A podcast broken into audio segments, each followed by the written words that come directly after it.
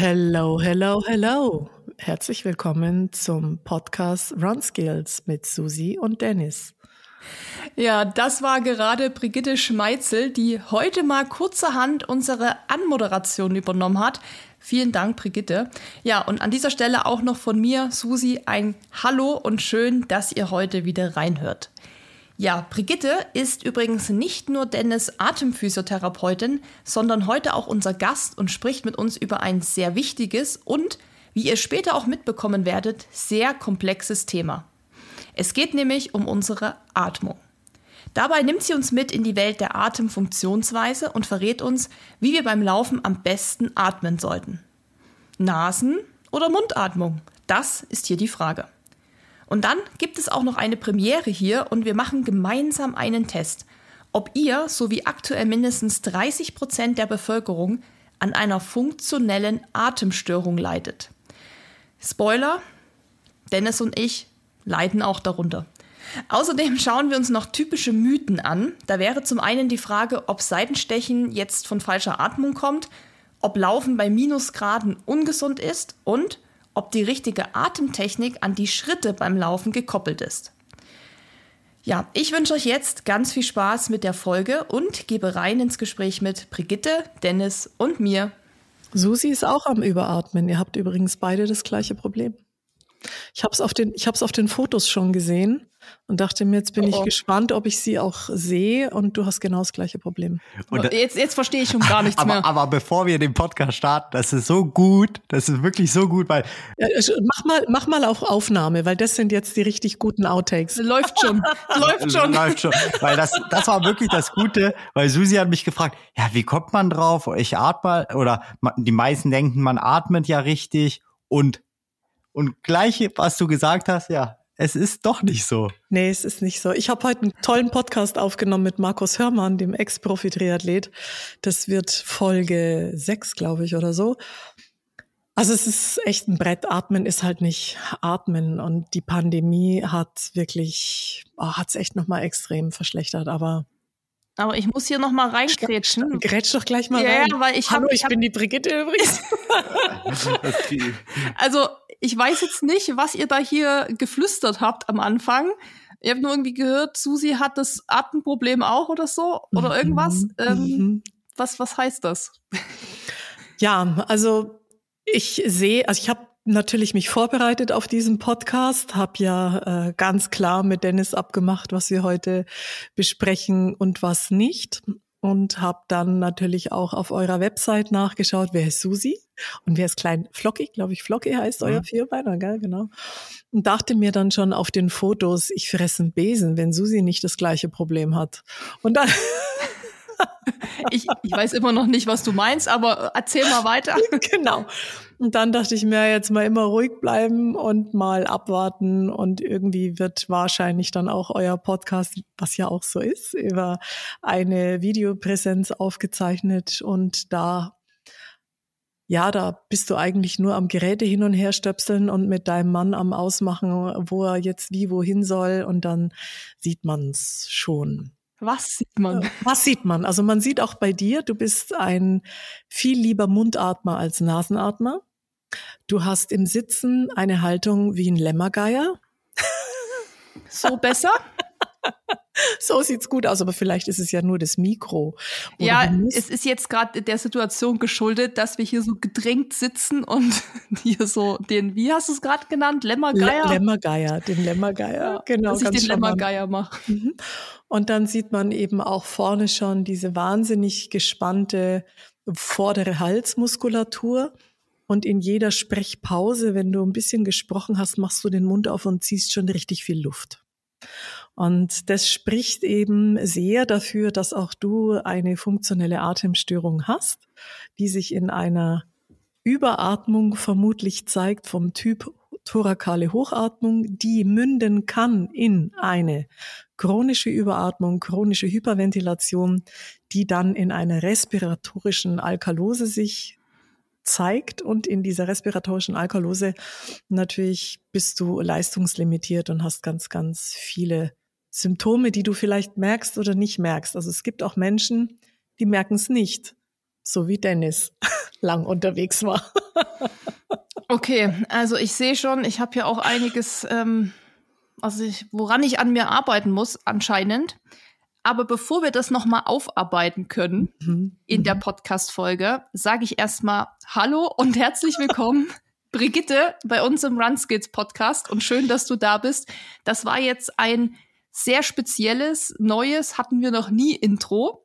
Aber ähm, hat schon mal ein bisschen Spannung aufgebaut für die Leute, die zuhören, denn Jetzt fragen sich ja alle so, hä, was hat Susi für ein Problem? Was hat Dennis für ein Problem? Und das können wir alles noch bequatschen in den nächsten Minuten. Und prinzipiell soll es ja heute auch um das Thema Atmung gehen. Also ein- und ausatmen. Das ist so der große Überbegriff hier in der Podcast-Folge. Und für uns Läufer spielt die Atmung natürlich eine sehr große Rolle. Und wie wir zum Beispiel in einer Podcast-Folge schon gelernt haben, die hieß Laufen und Lunge. Ähm, oh, oh, Atmen, okay. ja, hatten wir ähm, einen Lungenarzt schon dabei. Das war kurz nach Dennis Erkrankung, haben wir uns mal dem Thema angenommen. Und da haben wir auch schon gelernt, dass viele von uns einfach falsch atmen. Das werden wir auch noch heute aufklären, was man darunter überhaupt versteht. Und verschenken somit auch wertvolles Potenzial. Und das hast du ja jetzt auch schon gerade so ein bisschen angedeutet, dass ich das scheinbar eben auch mache, also dass ich auch Potenzial liegen lasse. Vor allen Dingen Entspannung im Leben liegen lässt. Ja, das auch. Mhm. Und dann natürlich auch irgendwie beim Laufen und wir wollen ja alle vielleicht ein bisschen besser werden oder sage ich mal das Bestmögliche aus uns rausholen. Und ja, deshalb werden wir da heute mal zusammen mit dir tiefer in diese Materie eintauchen. Aber bevor wir das machen und dann nochmal über mich und Dennis sprechen, Jawohl. fände ich super, wenn du, Brigitte, uns nochmal einen kurzen Abriss deines beruflichen Werdegangs gibst und was du so gemacht hast, was du machst und ja, warum du dann heute hier bist. Ja, warum bin ich heute hier? Also ich bin Brigitte Schmeitzel, bin Physiotherapeutin, bin Atemphysiotherapeutin und habe den Bereich der Sportatemпhysiotherapie angefangen zu gestalten bin per se auch Yogalehrerin in ein paar Richtungen und war, auch wenn man sich das kaum vorstellen kann, wenn man mich heute so sieht, 20 Jahre Triathletin, war auf der Mitteldistanz zu Hause. Und so kam es, dass ich mit dem Thema Atmung, Atemwegserkrankungen im Sport immer wieder in Kontakt kam. Ich war von 94 bis 97 als leitende Physiotherapeutin in einem der Münchner städtischen Krankenhäuser, unter anderem auch viel auf der anästhesiologischen Intensivstation. Und so kam das Ganze eben auch so diese, diese Liebe zur Atmung. Das hat jetzt natürlich mit einem Läufer oder einem Leistungssportler wenig zu tun, wenn man sich eine Intensivstation vorstellt. Grundsätzlich kann man aber natürlich die Physiologie der Atmung und die Gesetzmäßigkeiten schon runterdeklinieren, natürlich auch auf jeden Menschen.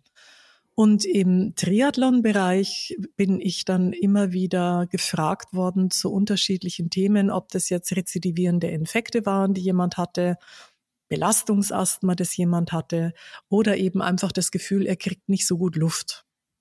Und dann habe ich gesagt, ja, pff, du, ich bin irgendwie auf Intensiv und bin im Atemwegserkranktenbereich. Ich mache mich mal schlau, zu wem du da gehen kannst. Und musste feststellen, ich meine, das ist schon 15, 20 Jahre her, es gab einfach niemand. Und so habe ich dann irgendwie selber in der Not angefangen, diese Dinge irgendwie zu versuchen zu transportieren und zu transferieren auf den Sport. Habe dann da natürlich auch bei uns in äh, Deutschland geschaut in der äh, Sportmedizin, was gibt es da? man muss aber ganz ehrlich sagen, dass es im deutschsprachigen Raum da eher wenig gibt. Im englischsprachigen Raum ist man da schon ein bisschen weiter und habe da eben so Schritt für Schritt angefangen, das äh, zu versuchen. Habe dann auch über die Sportmedizin den einen oder anderen Leistungssportler bekommen, aus dem Biathlon einige und so nach und nach kam dann eben immer wieder auch mal jemand aus dem Profisport bei mir an über den Triathlon-Bereich. Ich denke, der bekannteste dürfte der Sebi sein, also Sebastian Kienle, den ich betreut habe, aber jetzt nicht im Atemsinne, sondern ebenso. Habe auch ein Helle in der Zeit parallel, also Thomas Hellriegel in der Zeit parallel auch betreut und völlig abgefahrene Sachen gemacht, wie so ultra lang Dingens, Bummens. Ich quäl mich über keine Ahnung wie viele Stunden oder Tage von Galileo Gespringe bis, also so richtig krasse, extreme Sachen. Und so ergab sich das dann so nach und nach. Und je mehr, es ist ja oft so, gell, du machst irgendwas und dann geht ein Fenster auf und dann kommt der Wind rein. Und du merkst dann eben, wie dich diese Themen immer mehr erfüllen und auch interessieren und dir auch begegnen, so selektive Wahrnehmung. Du willst dir einen weißen Golf kaufen, was siehst du jeden Tag? Du siehst irgendwie nur noch weiß. So war es dann irgendwie auch beim Behandeln. Ich bin dann 97 in die eigene Praxis gegangen, habe also die, ähm, die Klinik verlassen und habe dann halt in diesem Sinne weitergearbeitet und immer mehr Daten und Erfahrungen gesammelt und ja, so bisschen zum Lebensziel mir gemacht, den Bereich Atmung, Atmung und Sport salonfähig zu machen, auch an die Bank der Kollegen zu bringen, die das ja grundsätzlich eigentlich mal in der Ausbildung lernen. Aber auch da haben wir noch echt Luft nach oben, dass dieses Thema ein bisschen interessanter wird. Und ja, nach den Ausdauererfahrungen, die ich da sammeln durfte mit den Athleten, hat sich dann, weil ich eben dieses Thema weiter nach vorne bringen wollte, habe ich mich dann, also ich war dann schon Sportphysiotherapeutin mit Lizenz und habe mich dann 2014 auf die freie Stelle der Physiotherapie in der Physiotherapie vom deutschen Bob Nationalkader beworben. Und da bin ich jetzt seit 2014 dabei und das ist echt ein, ein, cooles Projekt, eine coole Mannschaft geworden. Und wir haben in dem Bereich natürlich Atmung, Schleimhautpflege, da ganz viel auch nach vorne gebracht und integriert, was jetzt auch schon fester Bestandteil in der Mannschaft ist. War jetzt ähm, natürlich jedes Jahr Weltcups, WMs und so weiter durfte 2018 und äh, 2022 jeweils zu den Winterspielen mit. Es wird nur so lang, weil ich schon so sackalt bin. Sorry. das ist die Frage. Das Frag hast sie, du was gesagt. Hat, was hat sie schon gemacht? Na, es wird halt dann in dem Alter ein bisschen länger. 2018 war halt Korea und 2022 Beijing, China und das war für alle ein Brett. Also für für Athleten, für Trainer und für Betreuer. Ich denke, das war das ich sag's jetzt einfach mal so, das Brutalste, was ich je gemacht habe. Da warst du auch mental und von allem, wo wir uns bewegen mussten, echt am, am Rand. Und das haben wir als Mannschaft extrem gut gemeistert und sind nicht nur als erfolgreichste Wintermannschaft aller Zeiten hervorgegangen, sondern wir sind auch die einzige Mannschaft, und so kommen wir wieder zurück zum Thema weltweit, die während der Corona-Krise keinen einzigen Corona-Fall hatte. Und somit schließen wir den Kreis wieder zurück zur Atmung. Ich versuche eben diesen äh, allen zur Verfügung zu stehen und da alles ähm, zu verbessern, was in dem Bereich ist. Ich versuche Online-Behandlungen zu machen, Online-Seminare zu geben für jeden, der sich interessiert. Ganz großartig ist jetzt bei uns im DOSB die Abteilung, die die Fortbildungen organisiert. Die haben seit Jahren das schon immer wieder im Programm und hauen das als auch Online-Fortbildung mittlerweile raus. Kollegen sind total interessiert. Also es kommt so langsam in die Gänge. Und wir haben, also ein Projekt habe ich auch gerade mit dem Deutschen Schwimmverband zum Thema Atmung und auch eine ein erste Ansätze von der AG Sportphysiotherapie des Berufsverbandes, die auch den Bereich Atmung ein bisschen mehr integrieren wollen in unsere Normalität. Und äh, jetzt habe ich einen Hänger, was wollte, irgendwo wollte ich noch hin. Das weiß ich jetzt nicht mehr, das habe ich jetzt vergessen. Jetzt seid ihr wieder dran. Reingrätschen. Also da hast du auf jeden Fall schon echt viel gemacht. Respekt. Also Vielen Dank, aber es ja. ist noch viel zu wenig und eine ist halt keine. Also es braucht halt eigentlich ja. die Unis dieser Welt und äh, Masterarbeiten dieser Welt und Kollegen dieser Welt, die einfach sagen, stimmt, Atmung ist gar nicht langweilig, sondern leistungsentscheidend. Und das Thema so vielfältig, was du schon erzählt hast, das hat mich beeindruckt, als wir darüber gesprochen haben, über Atmen. Für uns, glaube ich, Otto-Normalverbraucher, denkt man, einatmen, ausatmen und das war's. Es ist doch nur Atmen, aber ich weiß es, es ist viel, viel mehr. Das fängt von vorne an. Und jedes Mal, wenn wir uns sehen, lerne ich was Neues dazu. Und deswegen danke ich dir nochmal, dass du bei uns im Podcast bist und oh, deine, gerne. deine Expertise teilst. Gerne, ja. nichts lieber als das. Ja, auch von mir nochmal danke. Und auch danke für die, für die Vorstellung, weil ich hätte das nicht besser machen können als du selbst, ganz klar. Und ja, wir tauchen heute eben tiefer in das Thema ein. zum mhm. Thema Laufen gibt's einfach, oder zum Thema Atmung und Laufen gibt's einfach auch viele Mythen. Da habe ich auch mal so ein paar dann rausgesucht. Da kommen wir mhm. auch so im Gespräch dazu. Und tatsächlich ist das schon auch eine Frage, die immer mal kommt. So, wie atme ich richtig? Ähm, Gibt es irgendwelche Atemtechniken? Dann lesen ja ganz viele auch auf diversen Plattformen, Webseiten, Blogs irgendwelche Tipps und das wollen wir halt alles mal durchgehen, ob das, ob das stimmt, ob da was dran ist, ob du das bestätigen kannst. Und ich glaube, dass da ganz viele heute auch was lernen können. Aber bevor wir uns mit dem Thema Laufen in, im Kern beschäftigen, also das Atmen und Laufen, weil das ist ja das, was uns hier interessiert, müssen wir vielleicht zu Beginn nochmal das Thema Atmung im Allgemeinen beleuchten. Ich glaube, die meisten wissen schon, wie Atmung so grob funktioniert. Also unser Körper nimmt Sauerstoff aus der Luft auf und gibt Kohlendioxid ab. So, ich glaube, das hat jeder schon mal gehört und verstanden. Mhm. Aber ich denke, wir sollten da noch mal genauer reingehen und ich würde dich bitten, dass du uns noch mal erklärst, was genau passiert, wenn wir atmen.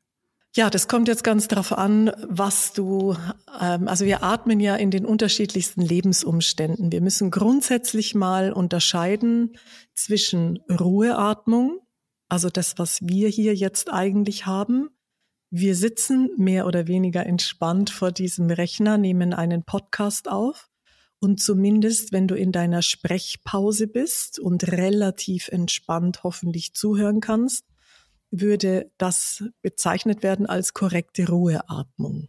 Jetzt muss man das unterscheiden von einer Atmung unter Belastung. Also wenn du Sport treibst, das ist ja heute unser Thema, Laufen, da hast du natürlich eine andere Atmung und auch andere physiologische Abläufe als bei der Ruheatmung.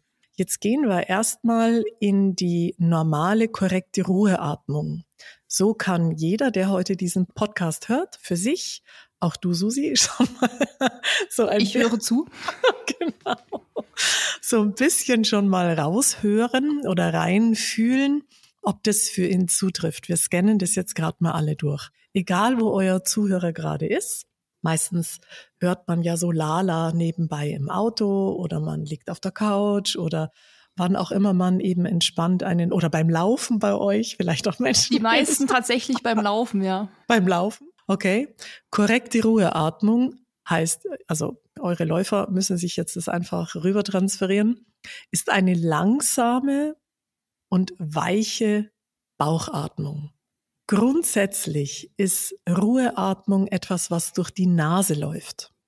Übrigens auch, wir gehen davon aus, dass ähm, 70 Prozent des Lauftrainings ist ja im GA1, sagt man noch GA1, also Grundlagentraining, Recom und Grundlagentraining. Lit sagt man auch ganz gerne für Low Intensity. Klingt bisschen fancy, aber ist alles das Gleiche. Ja, ich bin, also meine Trainingspläne wurden noch geschrieben mit Recom und GA1, GA2 und so weiter. Genau. Also wir gehen jetzt mal von Recom und GA1, aber auch bis GA2 sollte das möglich sein. Nasenatmung. Ist das nicht möglich, sollte man sich dahin trainieren. Aber zurück zur Ruheatmung. Sie geht durch die Nase, sie ist leise, praktisch unhörbar, unangestrengt und sollte von der Frequenz, zumindest bei einem Läufer mit normaler Figur, unter zehn Atemzüge pro Minute sein. Sie ist eigentlich fast unsichtbar und ganz weich. Also wenn ihr jetzt so nebeneinander sitzt, solltet ihr euch nicht irgendwie mit irgendwelchen Nasenzieh hinher Geräuschen hören und ihr solltet die Atmung eures Nachbarn eigentlich gar nicht wahrnehmen. Hörst du meine Atmung? Wir müssen gleich mal den Test hier machen. Ja, wir sind mal alle ganz leise. Dennis, hast du, hörst du meine Atmung? Dennis aber ich höre, aber ich höre nicht. Dennis traut sich nicht zu sagen. Aber ich höre, ich höre seine Atmung und schon immer war das so. Ich habe eh, also ich höre viele Dinge mehr als vielleicht andere. Also ich habe ein ganz sensibles Gehör. Und ich weiß immer noch, wenn wir manchmal auf der Couch saßen, habe ich dann gesagt, Dennis, kannst du vielleicht mal leiser atmen? Ja, und dann, das sind die ersten Hinweise, ja. Also wenn, yeah. wenn ihr das von jemandem sagen könnt, dann wisst ihr, okay, Treffer, muss ich mal irgendwie gucken, was da von der Atmung, von dem, was ich hier aufzähle, nicht zutrifft. Ich möchte mal kurz eingrätschen. Es beginnt gerade hier so wie die Behandlung mit Brigitte. Brigitte muss man schon sagen, es ist ein Segen und ein Fluch. Diese Expertise, ich liebe sie. Aber jedes Mal, wenn wir uns sehen, werde ich auseinandergenommen wie ein Lego, Lego-Männchen. aber mit Armen komplett. Und dann wird es irgendwie am Ende versucht zusammenzubauen. Und, ich, und diese Sitzung beginnt gerade gerade genauso. ich schleich mich mal wieder durch den Busch, gell? Ja, wobei du natürlich, ich weiß nicht, das musst du natürlich dann einlenken, inwieweit wir auf dein Thema eingehen. Ich weiß gar nicht, ob deine Zuhörer, Fans und Follower das überhaupt wissen. Ähm, insofern äh, klinke ich mich jetzt mal wieder zurück zu dem äh, leise und heimlich. Also Leute, Nasenatmung leise, praktisch unhörbar, unangestrengt. Sie sollte fast unsichtbar weich sein und die Frequenz sollte in der Minute unter 10 sein. Also als ich noch voll im Saft stand, so das war so bis Mitte, Ende 40, ich glaube, ich hatte eine Atemfrequenz von vier oder so in Ruhe. Vier? Vier, ja, brauchst du nicht viel. Aber ich glaube, das könnten jetzt mal alle, die nicht, nicht gerade laufen, ähm, ja mal testen, wie oft sie in der Minute atmen. Weil ich habe rausgelesen, kannst gerne das bestätigen oder korrigieren, dass so ein normaler Mensch zwischen 10 und 20 Mal die Minute atmet. Mhm. Ich habe es in meinem Buch auch noch mich gar nicht getraut, so reinzuschreiben. Also meine vier waren natürlich, waren, der Triathlet steht in der Früh auf, schmeißt irgendwie die Pulsuhr an. Ja, wir sind ja alle völlig Banane. Bevor du aufstehst zum Pinkeln, guckst du irgendwie auf die Pulsuhr, machst deine Atemfrequenz. Und da war halt so um die 40 äh, Herzschlag und dann halt so ungefähr vier, vier Atemzüge, höchstens fünf, also ich glaube eher vier in Ruhe im Liegen in der Früh meine Atemfrequenz. Aber ich denke, wenn wir uns um die zehn bewegen, so wie wir jetzt zum Beispiel sitzen, weil da kommen wir ja jetzt nicht aus dem Lula-Land, sondern wir sind konzentriert, wir sind fokussiert, wir haben schon gesprochen, wir haben eine Grundanspannung. Muss ich jetzt reingrätschen ins Gespräch, da hast du keine vierer Atemfrequenz. Ich auch nicht, selbst wenn ich Mitte, Ende 40 im Saft stünde. Da wäre ich auch so zwischen acht und zehn wahrscheinlich ungefähr. Aber eure Zuhörer, wenn sie jetzt nicht im BMI aufgrund von nicht Muskulatur, sondern ähm, viszeralen Bauchfett äh, da irgendwie deshalb laufen, weil sie irgendwie die, die, das Gewicht runterbringen müssen. Also jemand mit einer normalen sportlichen Figur sollte um die 10 haben und nicht mehr in Ruhe. Dann sollte die Atmung und darüber entsteht im Netz gerade ein Riesendiskurs. Das war auch der Grund, warum ich meinen Podcast angefangen habe, weil mir dann irgendwann mal echt der Hut platzt. Die Expansion der Atmung über den Hauptatemmuskel ist in den Bauch, weil das macht das Zwerchfell. Der Hauptatemmuskel ist und bleibt, egal was ihr lest, ist und bleibt der Bauch. Punkt 27.000 Ausrufezeichen. Warum? Das Zwerchfell ist eine Kuppel und es senkt sich durch die Kontraktion nach unten ab. Was befindet sich jetzt unterhalb des Zwerchfells? Bauchorgane. Und Organe sind nicht komprimierbar. Wenn sich jetzt also das Zwerchfell kontrahiert und nach unten absinkt, dann schiebt es doch die Bauchorgane vor sich her. Wo sollen sie denn bitte hin? Hinten ist die Wirbelsäule. Also kann es natürlich noch nach unten Richtung Beckenboden und natürlich geht's auch ein bisschen nach vorne. Und deswegen formulieren wir Atemphysiotherapeuten aus der AG Atemtherapie, die den ganzen Tag nichts anderes machen, natürlich, die Atmung geht in Richtung Bauch, Unterbauch. Damit ist nicht gemeint, was jetzt hart diskutiert wird auf vielen Ebenen, dass wir den Bauch rausschieben.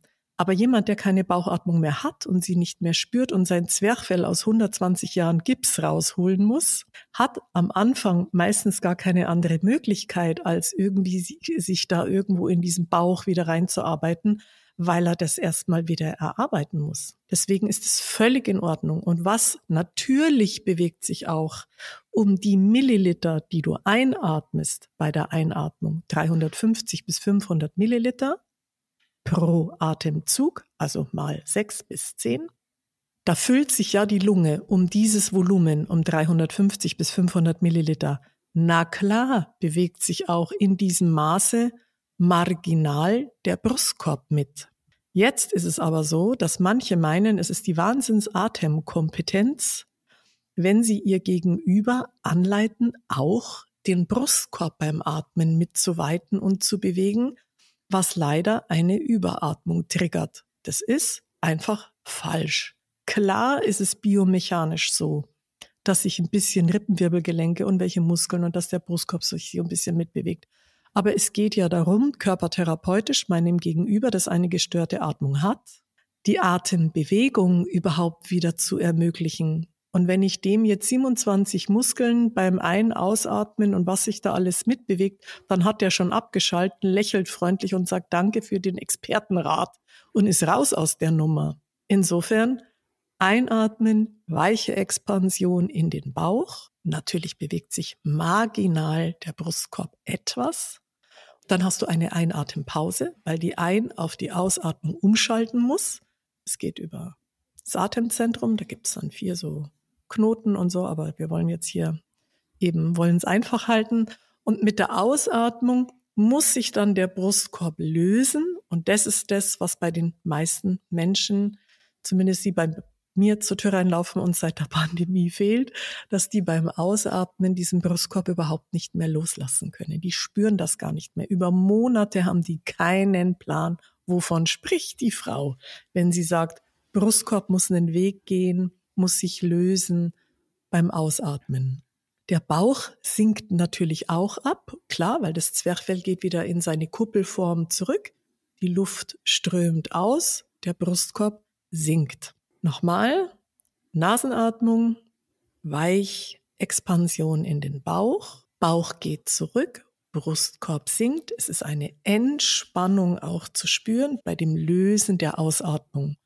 Und ich habe Einatmung, Einatempause, weil ich schalte ja um von Ein- auf Ausatmung. Dadurch ergibt sich die Einatempause, Ausatmung und dann kommt eine um 0,5 längere Ausatempause als Einatempause, weil du gar nicht viel atmen musst, wenn du eine ausreichende CO2-Toleranz hast, die die meisten nicht mehr haben, die eine funktionelle Atemstörung haben. Also jeder, der nicht locker, leise, unangestrengt, unhörbar durch seine Nase, ohne dass ihm die Atmung irgendwie bewusst wird, in den Bauch atmen kann und bei dem es ganz entspannt bei der Ausatmung wieder runtergeht, hat wahrscheinlich da schon irgendwie ein Thema. Und dann muss man noch, wie geht Atmen, die Atemvoluminas, also die Menge an Luft, die ich wann atme und welche Zeit das Ganze dauert. Jetzt machen wir mal die Atemvoluminas. Wir haben schon gesagt, bei einem Ruheatemzug 350 bis 500 Milliliter. Ein wie aus. Und durch das Umschalten auf die Ausatmung, die Ausatmung dauert einfach länger, weil auch die Gewebe, bis die sich lösen, länger brauchen. Ruheatmung. Das heißt, hier habe ich einen Atemzeitquotient, also die Ausatmung dauert um 0,3 bis 0,5 mal länger als die Einatmung. Und die Ausatempause ist auch länger als die Einatempause. Das zur Ruheatmung. Jetzt fange ich an, mich zu bewegen. Da habe ich übrigens so idealerweise im Blut circa einen CO2-Spiegel von circa 40 Millimeter Hg. Dann ist mein pH bei circa 7,4. Jetzt, und wir brauchen einen stabilen pH-Wert, weil wenn der pH-Wert und der CO2-Spiegel nicht stimmt, wenn also der pH steigt Richtung Alkalose, wenn ich zu wenig CO2 im Blut habe, dann stimmt meine Glykolyse nicht mehr und dann ist über die Glykolyse das Laktat ständig zu hoch. Und das ist ein leistungslimitierender Faktor, wenn ich überatme. Jetzt gehen wir erst nochmal aus der Ruheatmung. Angenommen, es stimmt alles. Dann fange ich an, mich zu bewegen, in welcher Intensität auch immer. Steigt jetzt, weil ich mich über die Bewegung CO2 produziere, mein CO2-Spiegel gemessen im Blut um circa ein Millimeter Hg an. Ja, ich verbrenne meinen Sauerstoff, Zelle, ähm, CO2 soll dann irgendwie über diesen 40 Millimeter Hg-Spiegel raus, weil der Körper will ja auch nicht sauer werden. Dafür ist die Lunge da, dafür ist das respiratorische System da. Das ist das Überschüssige. Also Leute, das überschüssige CO2, das heißt ja immer CO2 an Abfallprodukt, völlig unglücklich gewählt. CO2 brauchen wir so dringend wie den O2, aber halt von allem nicht zu viel und nicht zu wenig. Wie immer die goldene Mitte. Habe ich also jetzt meine körperliche Produktion, mein CO2-Anstieg, springt das respiratorische System an, um das überflüssige, überschüssige, was ich nicht brauche, CO2 abzuatmen.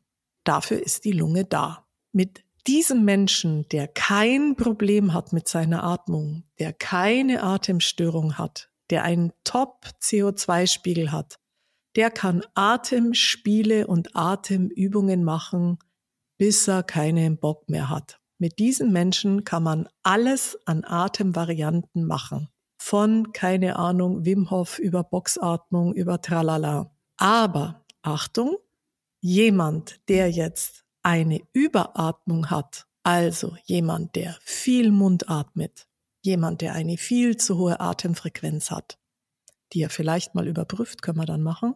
Jemand, der, wie Dennis, wie du gesagt hast, hörbar auf der Couch vor sich hinschnaubt, jemand, der keine Bauchatmung mehr hat, jemand, der ständig den Brustkorb hochzieht und überhaupt keine Idee mehr hat, wie geht denn das Brustkorb runter, mache ich das, mache ich das nicht. Jemand, der ganz starke Atemzüge hat, ist die Wahrscheinlichkeit sehr hoch, dass er eine sogenannte alveoläre Hyperventilation hat. Das heißt, in den Lungenbläschen in der Lunge ist ständig zu viel Luft, auch in Ruhe. Wenn jemand dieses Problem hat, also wenn jemand eine funktionelle Atemstörung hat, immer verspannt ist auch beim Atmen und all diese Punkte zutreffen, könnte man jetzt als Hypothese annehmen, dass der eine funktionelle Atemstörung, Überatmung, chronische Hyperventilation, respiratorische Alkalose hat. So jemand hat zu wenig CO2 im Blut. Zu wenig. Und wenn ich das jetzt nicht weiß, und mein, da kommt jetzt jemand und sagt, ja, ja, Problem mit der Atmung. Ja, kein Problem, da machen wir jetzt eine Runde Wim Hof. Wim ja. Hof ist der, der Eismann, oder? Der, man der Iceman, genau. Der immer in die Eistonne geht und hm. Genau. Irgendwie, keine also, Ahnung, da drin bleibt, bis er nicht mehr kann. Warum, warum auch immer, ein Gesunder kann das machen, wenn er mag, ja, aber also es wird sehr, sehr kontrovers natürlich diskutiert. Wir könnten allein eine Folge über die Arbeiten, die es dazu gibt, ähm, machen. Ich fasse das jetzt einfach mal zusammen, dass es grundsätzlich eben nicht so wirklich sinnvoll ist, im Sport jemanden chronisch hyperventilieren zu lassen. Da gibt es auch schon ganz tolle Doktorarbeiten dazu, die gezeigt haben, welche Auswirkungen diese chronischen Hyperventilationsübungen haben und so weiter und so weiter. Habe ich jetzt aber jemand, der zu mir kommt und ich bin eben nicht ausgebildet, das ist passiert im Yoga genauso. Und ich bin Yogalehrerin und Yoga-Fan und mache Yogatherapie. Wenn jemand jetzt eben so eine chronische Hyperventilation hat, mit, dem mache ich halt keine Feueratmung, also kein Kapalabhati. Und mit so jemanden würde ich auch nicht hergehen und eine Boxatmung gleichschenklig machen. Also vier Sekunden ein, vier Sekunden Pause, vier Sekunden aus, vier Sekunden Pause. Weil der damit erstmal nicht zurechtkommt. Das macht ihn nicht besser sondern diejenigen, wie vermutlich du und Dennis, die davon betroffen sind, Hello. Hello. profitiert natürlich davon, die Atmung erst wieder zu rekonditionieren Richtung Physiologie, um seinen CO2-Spiegel stabil über Wochen, Monate wieder anzuheben und wenn der in ein, eher zwei Jahren das geschafft hat, seine Atmung wieder halbwegs zu rekonditionieren, macht die Hyperventiliererei auch keinen Sinn, weil es ihm dann sofort wieder schlechter geht, sondern ja, so ein bisschen Atem-True Crime. Also ich habe in meinem Podcast da echt diesen Begriff Atem-True Crime reingebaut, weil eben ganz viel falsch unterwegs ist oder fast richtig, wie Sabine Weise, eine der Lehrerinnen der AG Atemtherapie immer gerne sagt. Es ist so viel fast richtig, aber halt nicht wirklich verstanden. Ich hätte dazu eine Frage. Es ist immer sehr spannend, dir zuzuhören. Ähm, gibt es ungefähr Zahlen, die sagen, wie viele Leute davon betroffen sind? Gibt es Studien dazu? Das wäre jetzt gelogen, wenn ich dir sagen würde, dass ich dir diese Zahl nennen kann. Es gibt schon Schätzungen. Man geht davon aus, dass circa 30 Prozent der Bevölkerung betroffen sind. Jetzt mache ich seit 35 Jahren nichts anders und hätte vor der Pandemie diese Zahl mir ungefähr vorstellen können. Jetzt ist es aber so, ich mache ja nicht nur Schnaufgeschichten, Atmung, sondern bin ja auch ein Handwerker, so normaler Physiotherapeut. Und bei uns kommen ja auch Patienten mit, ähm, also ich bin ja im Leistungssport und, und also wir können ja auch von Achillessehne bis Plantarfaszie bis blind bis bla bla bla. Oder auch ganz normale Leute oder neurologische Patienten oder was auch immer zur Tür reinkommt. Und es kann nicht selektive Wahrnehmung sein, weil ich ja seit Anbeginn nichts anderes mache. Ich finde, es ist krass geworden und diese Zahl 30 Prozent kommt für mich nicht mehr hin. Auch wenn ich so beim Einkaufen der Verkäuferin hinter der Theke zugucke oder an der Kasse oder den Menschen so zuschaue. Also es ist, finde ich, schon krass nach oben gegangen. Und man kann sich das auch vorstellen, diese Pandemie, klar, wir liegen in keinem Schützengraben im Gazastreifen oder in der Ukraine, ähm, braucht man nicht reden, aber trotzdem ist das Individuum auf diesem Planeten während der Pandemie schon durch eine sehr anstrengende Zeit gegangen. Wenn man sich mal diese Lockdowns anschaut, wir haben ganz neue Erkrankungen auch in der Praxis gesehen von Paaren, wo der eine mit dem Laptop am Schlafzimmer auf die Knie und der nächste buckelt irgendwie am Küchentisch und jeder sagt so, ah, leise, ich habe jetzt das und das und das und ihr habt noch keine Kinder. Ja, also die Familien haben dann noch die Kinder zu Hause gehabt und, und es hat den Menschen Angst gemacht, es hat sie eingeengt und wir haben vor allen Dingen natürlich viel weniger Bewegung gehabt. Also selbst meine Ausdauersportler, die abends noch zum Joggen gegangen sind, also ich, ich sage euch, ich, was, was bei uns da aufgeschlagen ist, nur zum Beispiel ein Mädel, ein wirklicher Top-Freizeitsportlerin, gell, die halt auch Läuferin und so, die ist halt in die Arbeit immer geradelt. Und bei der ist nur das Radfahren die paar Kilometer in der Arbeit weggefallen. Und eben auch zu Hause dieses Zusammenknüllen, der Bauch hat keinen Platz, ja, du hast ergonomisch eine ganz andere Situation. Und natürlich eine stressige Zeit. Die Atmung hat sich bei der auch krass verändert und da haben wir jede Menge Leute gesehen, und auch wenn, oder jeder, sehr schönes Beispiel, jeder, der ein Problem hatte, mit einer Maske im Gesicht zu atmen, hat eigentlich, das ist ja nicht die Maske das Problem, sondern was sich da erhöht, ist der Atemwiderstand. Also, dass du durch den Stoff oder durch den Filz oder was auch immer, das Papier atmen musstest. Und das erhöht eben den Atemwiderstand. Und da sind manche schon an ihre Grenze gekommen. Also wer da zum Beispiel schon gemerkt hat für sich, dass es für ihn nicht so easy war, der könnte mal all diese Punkte, die wir vorher genannt haben, scannen. Wir können aber einfach auch mal zusammen die Atemfrequenz zählen, beziehungsweise eine Kontrollpause messen, wie hoch die CO2-Toleranz zumindest derjenigen, die jetzt nicht gerade beim Joggen sind, sondern die irgendwo sitzen. Das könnten wir zum Beispiel zusammen machen und die, die dann zu Hause angekommen sind, messen halt dann zu Hause. Ja, das machen wir jetzt mal. Wie Gut. läuft das ab? Brigitte, du musst uns anleiten, weil ich habe keine Ahnung. Gut, jetzt kommen wir in den Bereich, wie, also ich brauche ja eine gewisse CO2-Toleranz im Körper. Die natürlich ähm, lässt jetzt meine Atemfrequenz von damals zu. Wenn du da in Ruhe liegst und hast da vierer Atemfrequenz, dann kannst du natürlich auch, hast natürlich eine hohe CO2-Toleranz. Und diese Dinge hat ins äh, Leben gebracht Dr. Buteiko. Das habt ihr vielleicht schon mal gehört. Auch da gibt's aber unterschiedliche Bücher und, und Schulen und Linien. Da kann ich euch dann auch noch einen Tipp geben, wenn ihr wollt. Wichtig wäre, dass wir jetzt mal gucken, so das Individuum, was habt ihr für eine CO2-Toleranz? Wie geht dieser Test? Entspannt sitzen, Gürtel aufmachen, also den Sicherheitsgurt im Auto natürlich dran lassen, den Bauch Platz machen, auch mal versuchen, so ein bisschen die Schultern sinken zu lassen. Und jetzt geht das Problem schon los, wenn ich jetzt sage, am Ende einer normalen Ausatmung eine Atempause machen dann fangen alle schon an, so äh, normale Ausatmung. Und schon verändert sich die Atmung und man fängt an, mehr zu atmen. Jetzt mal, ihr wisst, das Motto ist, immer locker bleiben ist nur atmen. Ich sag euch jetzt Stopp, zähle laut die Sekunden mit. Die sehe ich erfreulicherweise da oben in eurem Podcast oben mitlaufen, so dass ich das äh, bewältigen kann. Und sag euch einfach jetzt eine Atempause machen. Wer die Möglichkeit hat, hält dazu die Nase zu, aber eben nicht so. Also jetzt nicht alle Faxen dicht machen und irgendwie gleich den Blutdruck hoch, sondern es ist auch ein Unterschied, ob ich sage, mach eine Atempause oder halt die Luft an. Das macht sprachlich schon mal einen Riesenunterschied.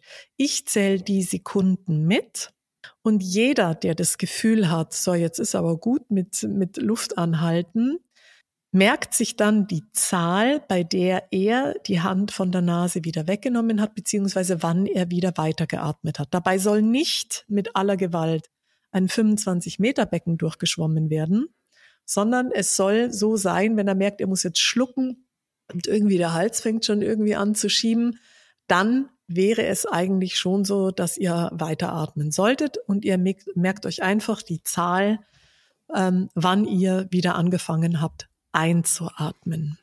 Und bei der Einatmung, darauf achtet ihr bitte auch, soll eben nicht, wenn ihr den ersten Atemzug wieder macht, ein riesen Lufthunger kommen. Also soll jetzt nicht nach der Atempause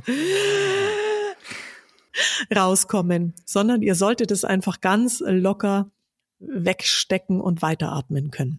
Okay, ihr braucht gar nicht so viel Vorlauf. Und ob ihr jetzt ein- oder ausgeatmet oder sonst wie habt, ich mache es mittlerweile so, sagen ich, ich sage mittlerweile mal einfach eine Atempause. Was ihr nicht machen sollt, ist einatmen und dann anhalten, sondern es sollte tendenziell schon die Ausatmung sein. Ich zähle jetzt einfach bis drei und dann geht's los. Eins, zwei, drei. Eins, zwei, drei, vier, fünf, sechs, sieben, acht, neun, zehn, elf, zwölf, dreizehn, vierzehn, fünfzehn, sechzehn, siebzehn, achtzehn, neunzehn, zwanzig, 21, 22, 23, 24, 25, 26, 27, 28, 30, 31, 32, 33, 34, 35, 36, 37, 38, 39, 40. Das ist das, was jeder ohne Probleme eigentlich haben sollte. Ihr wollt jetzt bestimmt wissen, was unsere Ergebnisse waren. Es war sehr ruhig im Hintergrund. Es, ich kann es euch sagen. Es war nicht 40 auf jeden Fall. Es war nicht 40 und ähm, ich wusste ja nicht, dass 40 jetzt die Zahl ist. Dann wäre ich vielleicht motivierter gewesen, noch weiterzumachen. Das ja, dann wäre genau das passiert. Ja, das, aber das, das stimmt. war nicht der Sinn der Sache. Ich weiß, ich weiß, aber da hätte ich wahrscheinlich noch zwei länger durchgehalten oder so. Aber bei mir war dann bei 17 Schluss schon. Und Dennis hat dann noch weitergemacht, glaube ich, 24 war dann vorbei. Hm, aber Dennis, am Anfang warst du auch nicht bei 24, als wir uns kennengelernt nee, haben. Nee, ne? da, also als ich rauskam, das, da war ich, glaube ich, bei 12 oder sowas. Also ja. dieses 24 mhm. und das ist, klingt doof, aber eine meiner Lieblingsübungen, weil es ist auch ein bisschen tagesformabhängig, das muss ich mal Absolut. ehrlich sagen. Ja, ja, ja. Und aber man merkt schon Fortschritte und als ich diese 20er Grenze erreicht habe, was was Brigitte du gerade sagen willst, das ist ein Witz, aber für mich war das so ein kleiner Meilenstein und jetzt ist die nächste Meilenstein mal mit 30, aber ähm, das kommt so langsam wieder zurück und das war für mich nach nach dem ganzen langen Aufenthalt das erste Zeichen, hey, es geht vorwärts und es bringt was und es bringt die Ruheatmung, es bringt kleine Übungen. Es bringt mal ein bisschen auch, was du gesagt hast. Eigentlich sollte sich der Bauch nur minimal nach vorne bewegen, aber ich brauchte das Gefühl wirklich wieder von Anfang an, habe auch mir die Hand auf den Bauch gelegt, mhm. äh, dass du wirklich dieses Atmen zu spüren, dieses auch lange Einatmen, Ausatmen, diese mhm. Pause und da, dazu hat mir auf jeden Fall das Inhaliergerät geholfen und mit dir die Online-Schulung, wo ich dachte, ich, wie oft ich schon gesagt habe, Susi, boah, jetzt läuft's gut. Und dann habe ich das Video dir geschickt und du meinst, ja, es läuft bisschen besser, aber wir sind noch lange nicht da. Und, und ich weiß, ich habe jetzt damit ein Problem, das hast du mir auch offen gesagt und das finde ich auch super. Aber womit hast du ein Problem? Mit der ganzen Atmung und. Ach so, ja, haben wir dir bist ja in einer guten Gemeinschaft, haben wir fast. Genau, aber das Schöne ist, klar dauert das ewig, aber man kann daran arbeiten und dann mit so einer Kontrollpause erkennt man halt den Fortschritt. Da muss ich mal kurz als Außenstehende rein, weil ihr natürlich enger zusammenarbeitet und ähm, auch die Übungen macht. Ich habe ja die Übungen von Dennis auch immer gesehen, weil ich habe ja die Videos gemacht, wenn er dann immer dieses Inhaliergerät hatte und trainiert hat. Da können wir vielleicht dann später auch noch mal zu sprechen, was das für ein Gerät ist und was das kann und so. Aber was mich mal noch interessieren würde, weil du ja auch gesagt hast, 30 Prozent der Leute, vor allem vor der Pandemie, ähm, sind, wie nennt sich das? Hyper. Funktionelle Atemstörung. Funktionelle Atemstörung, ja, was ich mhm. ja scheinbar auch habe. Und ähm, du denkst aber, es sind natürlich wahrscheinlich jetzt mehr. Woher kommt das? Also ist das was, was wir einfach verlernt haben, bewusst zu atmen aufgrund von Beispiel Stress? Stress, alles zu viel. Schneller, weiter, höher. Zwischen Kaffee trinken und duschen noch eben 20 E-Mails und schon mal hier reinschauen und da reinschauen. Also es also ist unser so, Leben. das Leben. Mhm. Also das Leben ist zu schnell. Wir sind halt eben von unserer Gehirnstruktur und von unserem Atemzentrum her Hüllenmenschen. Also das ist auch immer ein sehr schönes, ein sehr schönes Beispiel, ja, wozu diese, diese Stressatmung, die hat ja auch einen Sinn. Aber es ist bei uns halt völlig mittlerweile sinnentleert. Also ich gebe immer gerne das Beispiel, wir sind jetzt irgendwie ein schönes Rudel und oder eine, eine Gruppe und sitzen in einer Höhle, haben Lagerfeuer an. Dennis hat irgendwie den, ähm, den Mammut erlegt und schleppt ihn nach Hause. Und Susi und ich haben Heidelbeeren gesammelt und ähm, vielleicht ein paar Kartoffelchen irgendwo rausgezogen. Gab es die damals schon. Und das Lagerfeuer brennt und die Hunde schlafen schon. Und wir fangen an, eben ganz entspannt den Tag ausklingen zu lassen mit Tageslicht. Ja, mit, mit, und da hast du dann nur noch Lagerfeuer. Also die Tage waren natürlich zwangsläufig viel entspannter und entschleunigter. Und dann hörst du draußen plötzlich irgendein Rascheln. Der berühmte Säbelzahntiger könnte jetzt vor der Höhle sein. Und was passiert in diesem Moment?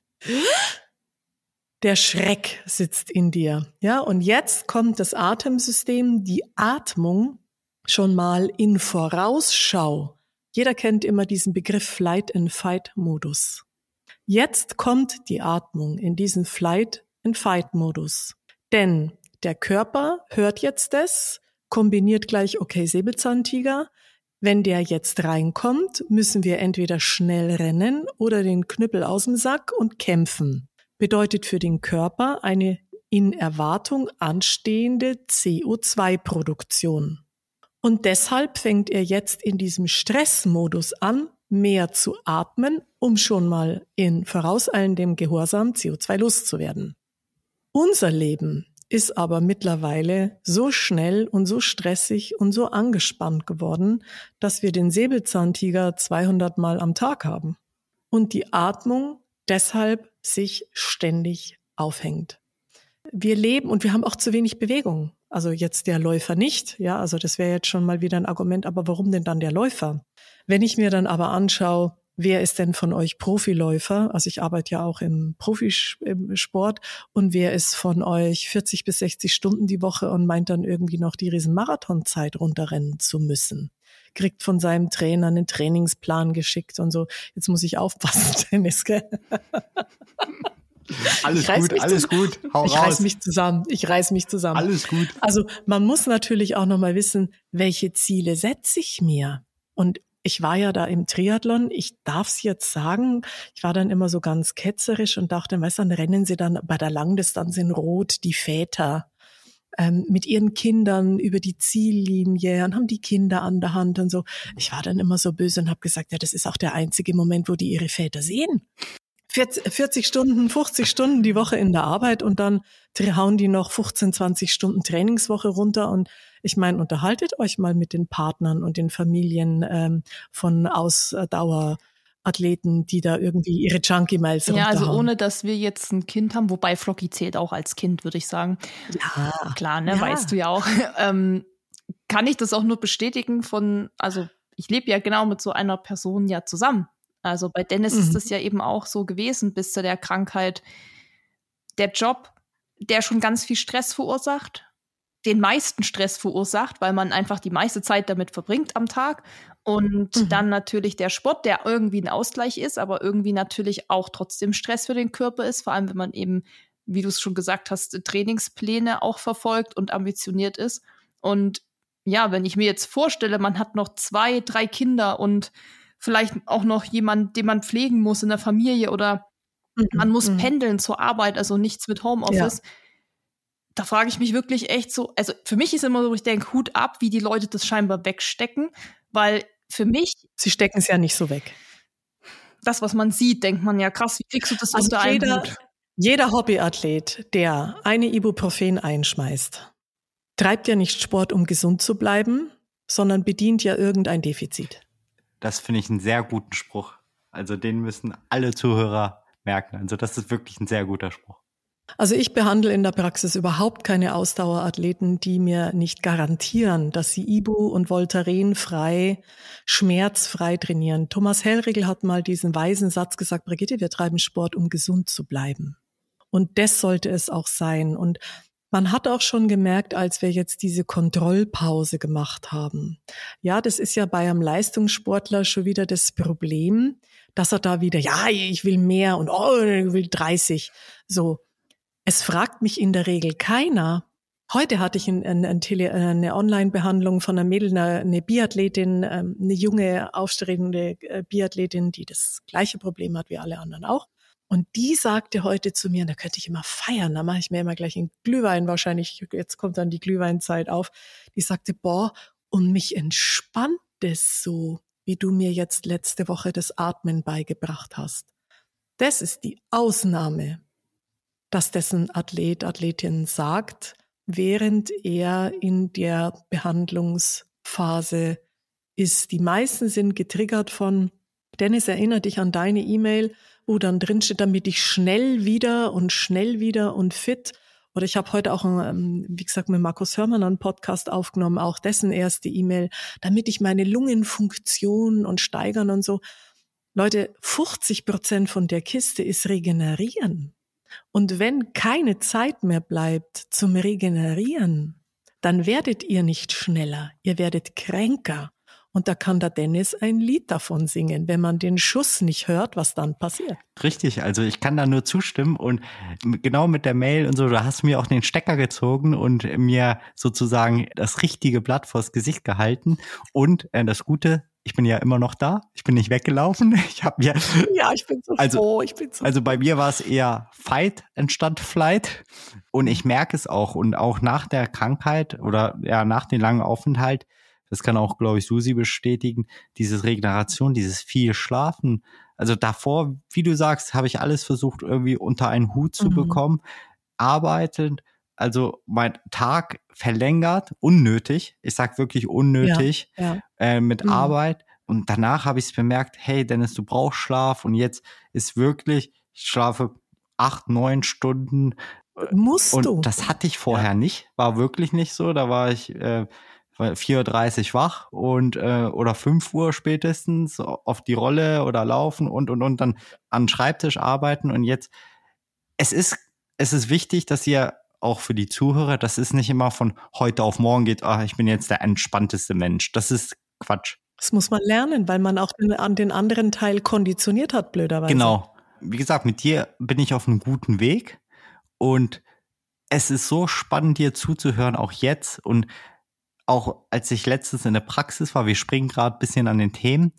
Wir können ja einen Teil zwei Ja, machen. genau, auf jeden Fall. Aber ich springe mal und erzähle von meiner Erfahrung, wo, wo ihr das alles mit Kontrollpausen, was ihr gerade auch gehört habt in den letzten halbe Stunde bis 40, 50 Minuten.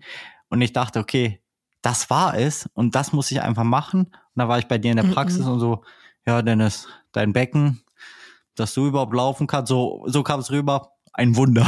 Und da dachte ich mir, okay, daran müssen wir auch wieder arbeiten. Und das hat, das hängt so viele Sachen zusammen. Und ich, und ja, ich weiß, ja. dass ich, wenn ich das zehnte Mal bei dir bin, dass es immer noch Sachen gibt. Sehr wahrscheinlich. Ähm, aber weißt du, die Sachen sind eigentlich grundsätzlich ganz einfach. Es Leben darf halt nicht so voll werden, dass man nicht mehr Zeit hat zu schlafen und gut zu schlafen. Der Tag und das Leben darf nicht so voll werden, dass man sich keine Zeit mehr nehmen kann, vernünftig was zu essen zu kochen und sich in aller Ruhe hinzusetzen und zu essen. Uns Leben darf nicht so voll werden, dass man sich nicht am Tag fünf bis zehn Minuten nehmen kann, um irgendeine Atemmeditation oder eine bewusste Regenerationsmaßnahme zu machen, die genau diese Parameter einleitet. Denn diese funktionellen Atemstörungen, diese diese Einflüsse auf kortikaler Ebene, also dieser länger anhaltende Stress, den man sich letztendlich ja selber gestaltet, das verändert eben die Atmung. Du hast im limbischen System Hypothalamus, dieses Depression, Wut, Angst, das führt einfach dazu, dass sich die Atemfrequenz erhöht und das Atemzugvolumen auch. Und dadurch, dass man eben dann so alveolär, also in den Lungenblättern in der Lunge überatmet, hast du eben den Effekt, dass du zunehmend eine Änderung im Liquorbicarbonat-Konzentration, also dass dieser pH-Wert, der dann zu hoch wird, beziehungsweise das CO2 zu niedrig, verändert natürlich in der Blutkonzentration, beziehungsweise das CO2 im Blut da schwimmt ja dann ständig dieses zu wenige CO2 rum. Und es gibt, LAMP 2017 hat dazu ein Erklärungsmodell liefern können, vermutlich im Atemzentrum eine Neukalibrierung. Also du hast dann ständig zu wenig CO2 und dann nimmt dein Atemzentrum, ich sag's jetzt mal ein bisschen mit Äpfel und Birnen an, so, ah, hm, okay, jetzt haben wir nimmer 40 Millimeter Hg, jetzt irgendwie schwimmt hier immer 30 Millimeter Hg vorbei dann, okay, dann kalibriere ich mich halt um, wird halt schon jetzt immer das Richtige sein. Und schwupps, schon hast du eben im Atemzentrum jetzt angenommene 30 Millimeter Hg als falschen Normwert hinterlegt. Jetzt fängst du an, Sport zu treiben oder auch wenn man zur Ruhe kommt. Das haben also äh, Sportler nicht nur, wenn sie Sport treiben, sondern manchmal auch extrem, wenn sie zur Ruhe kommen, steigt ja auch der CO2. Und wir haben ja vorher gesagt, wenn jetzt ungefähr um ein Millimeter Hg des CO2 steigt, durch Stress oder durch Bewegung, springt das Atemzentrum an und sagt dem respiratorischen System atmen, atmen, CO2 loswerden.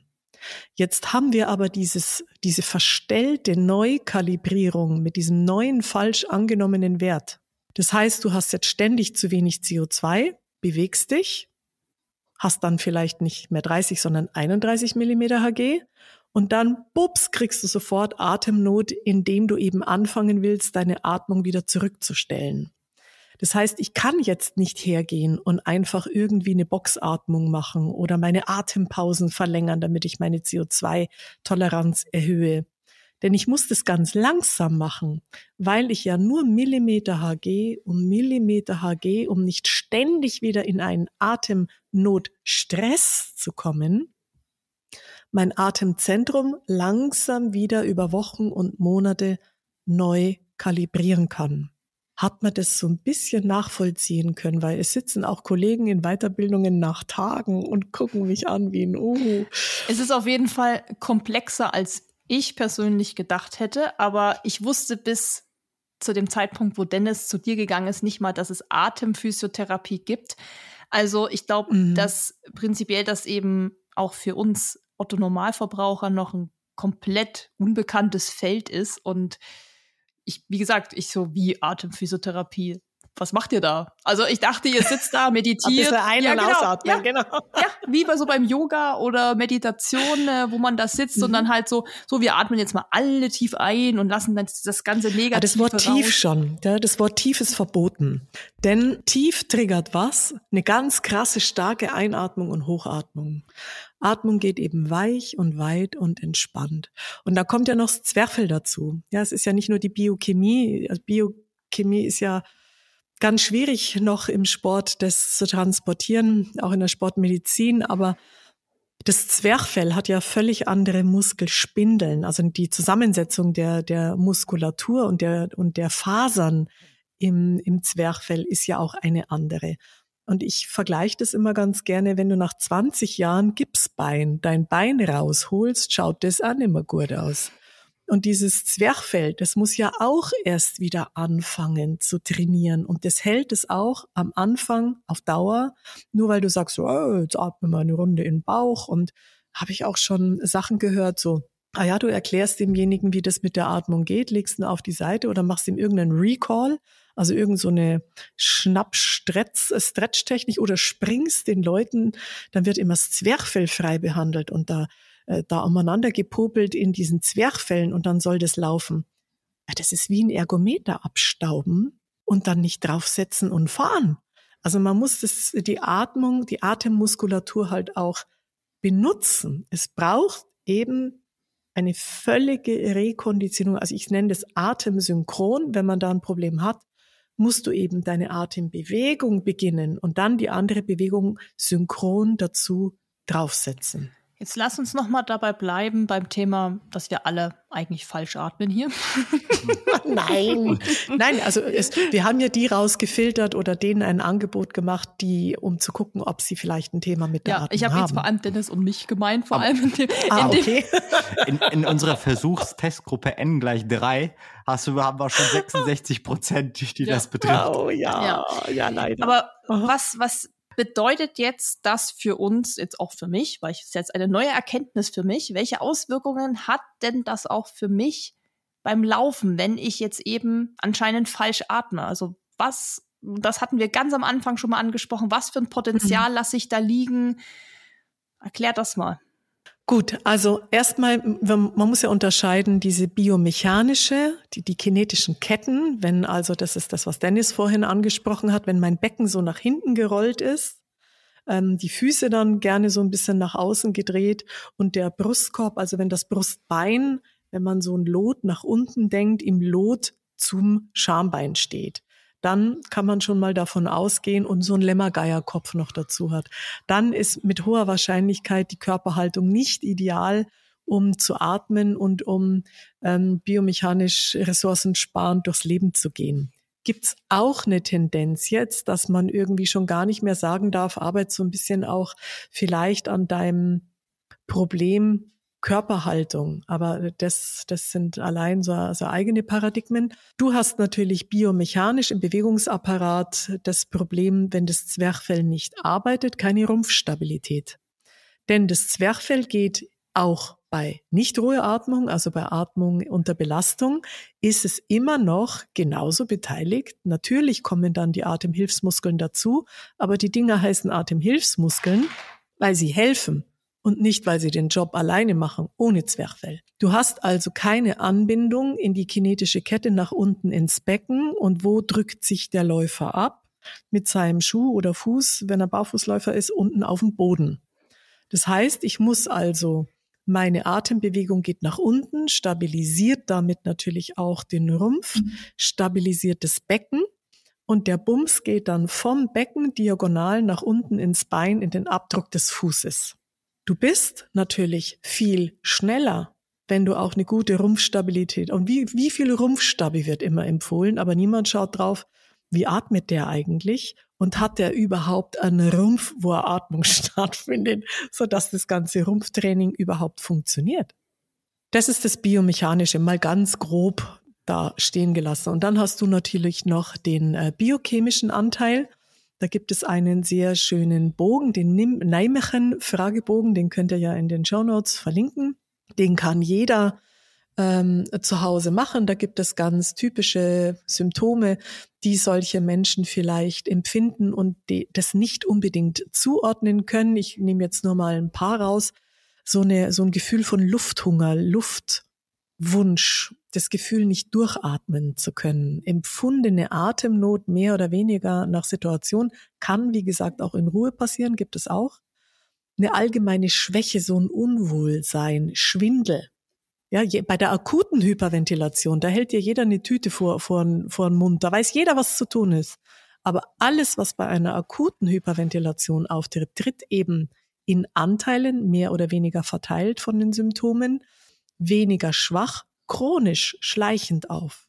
Schwindel, Kopfschmerzen, allgemeine Reizbarkeit, Nervosität, Herzrasen, innere Unruhe, Schwitzen, ähm, auch so Kaltschweißausbrüche oder auch so kalt nasse Füße. Also das können, das heißt nicht, das ist gleich, sondern das kann äh, in diese Symptomkette gehören. Kalte Hände, kalte Füße, die haben auch manchmal so distal, also in den Händen und Füßen, manchmal auch schon so im Hals und Brustkorb so lila Färbungen, Konzentrationsprobleme, kognitive Einschränkungen, Merkfähigkeit. Also es gibt ja auch so Mikrozirkulationsprobleme dann, wenn der CO2-Spiegel nicht stimmt. Brain Fog. Dann diejenigen, die einen Reizdarm haben, könnten auch irgendwie mal gucken, ob sie da vielleicht betroffen sind. Und dann gibt's auch so Taubheitsgefühle, dass man dann irgendwie gerade, wenn man Leistungen bringt, hatte ich auch meine Triathletin, die hat keinen Bums mehr in den Beinen, die hat dann ihre Beine nicht mehr gespürt. Die ist auch von rechts nach links durchge drauf runter untersucht, war nur die Atmung.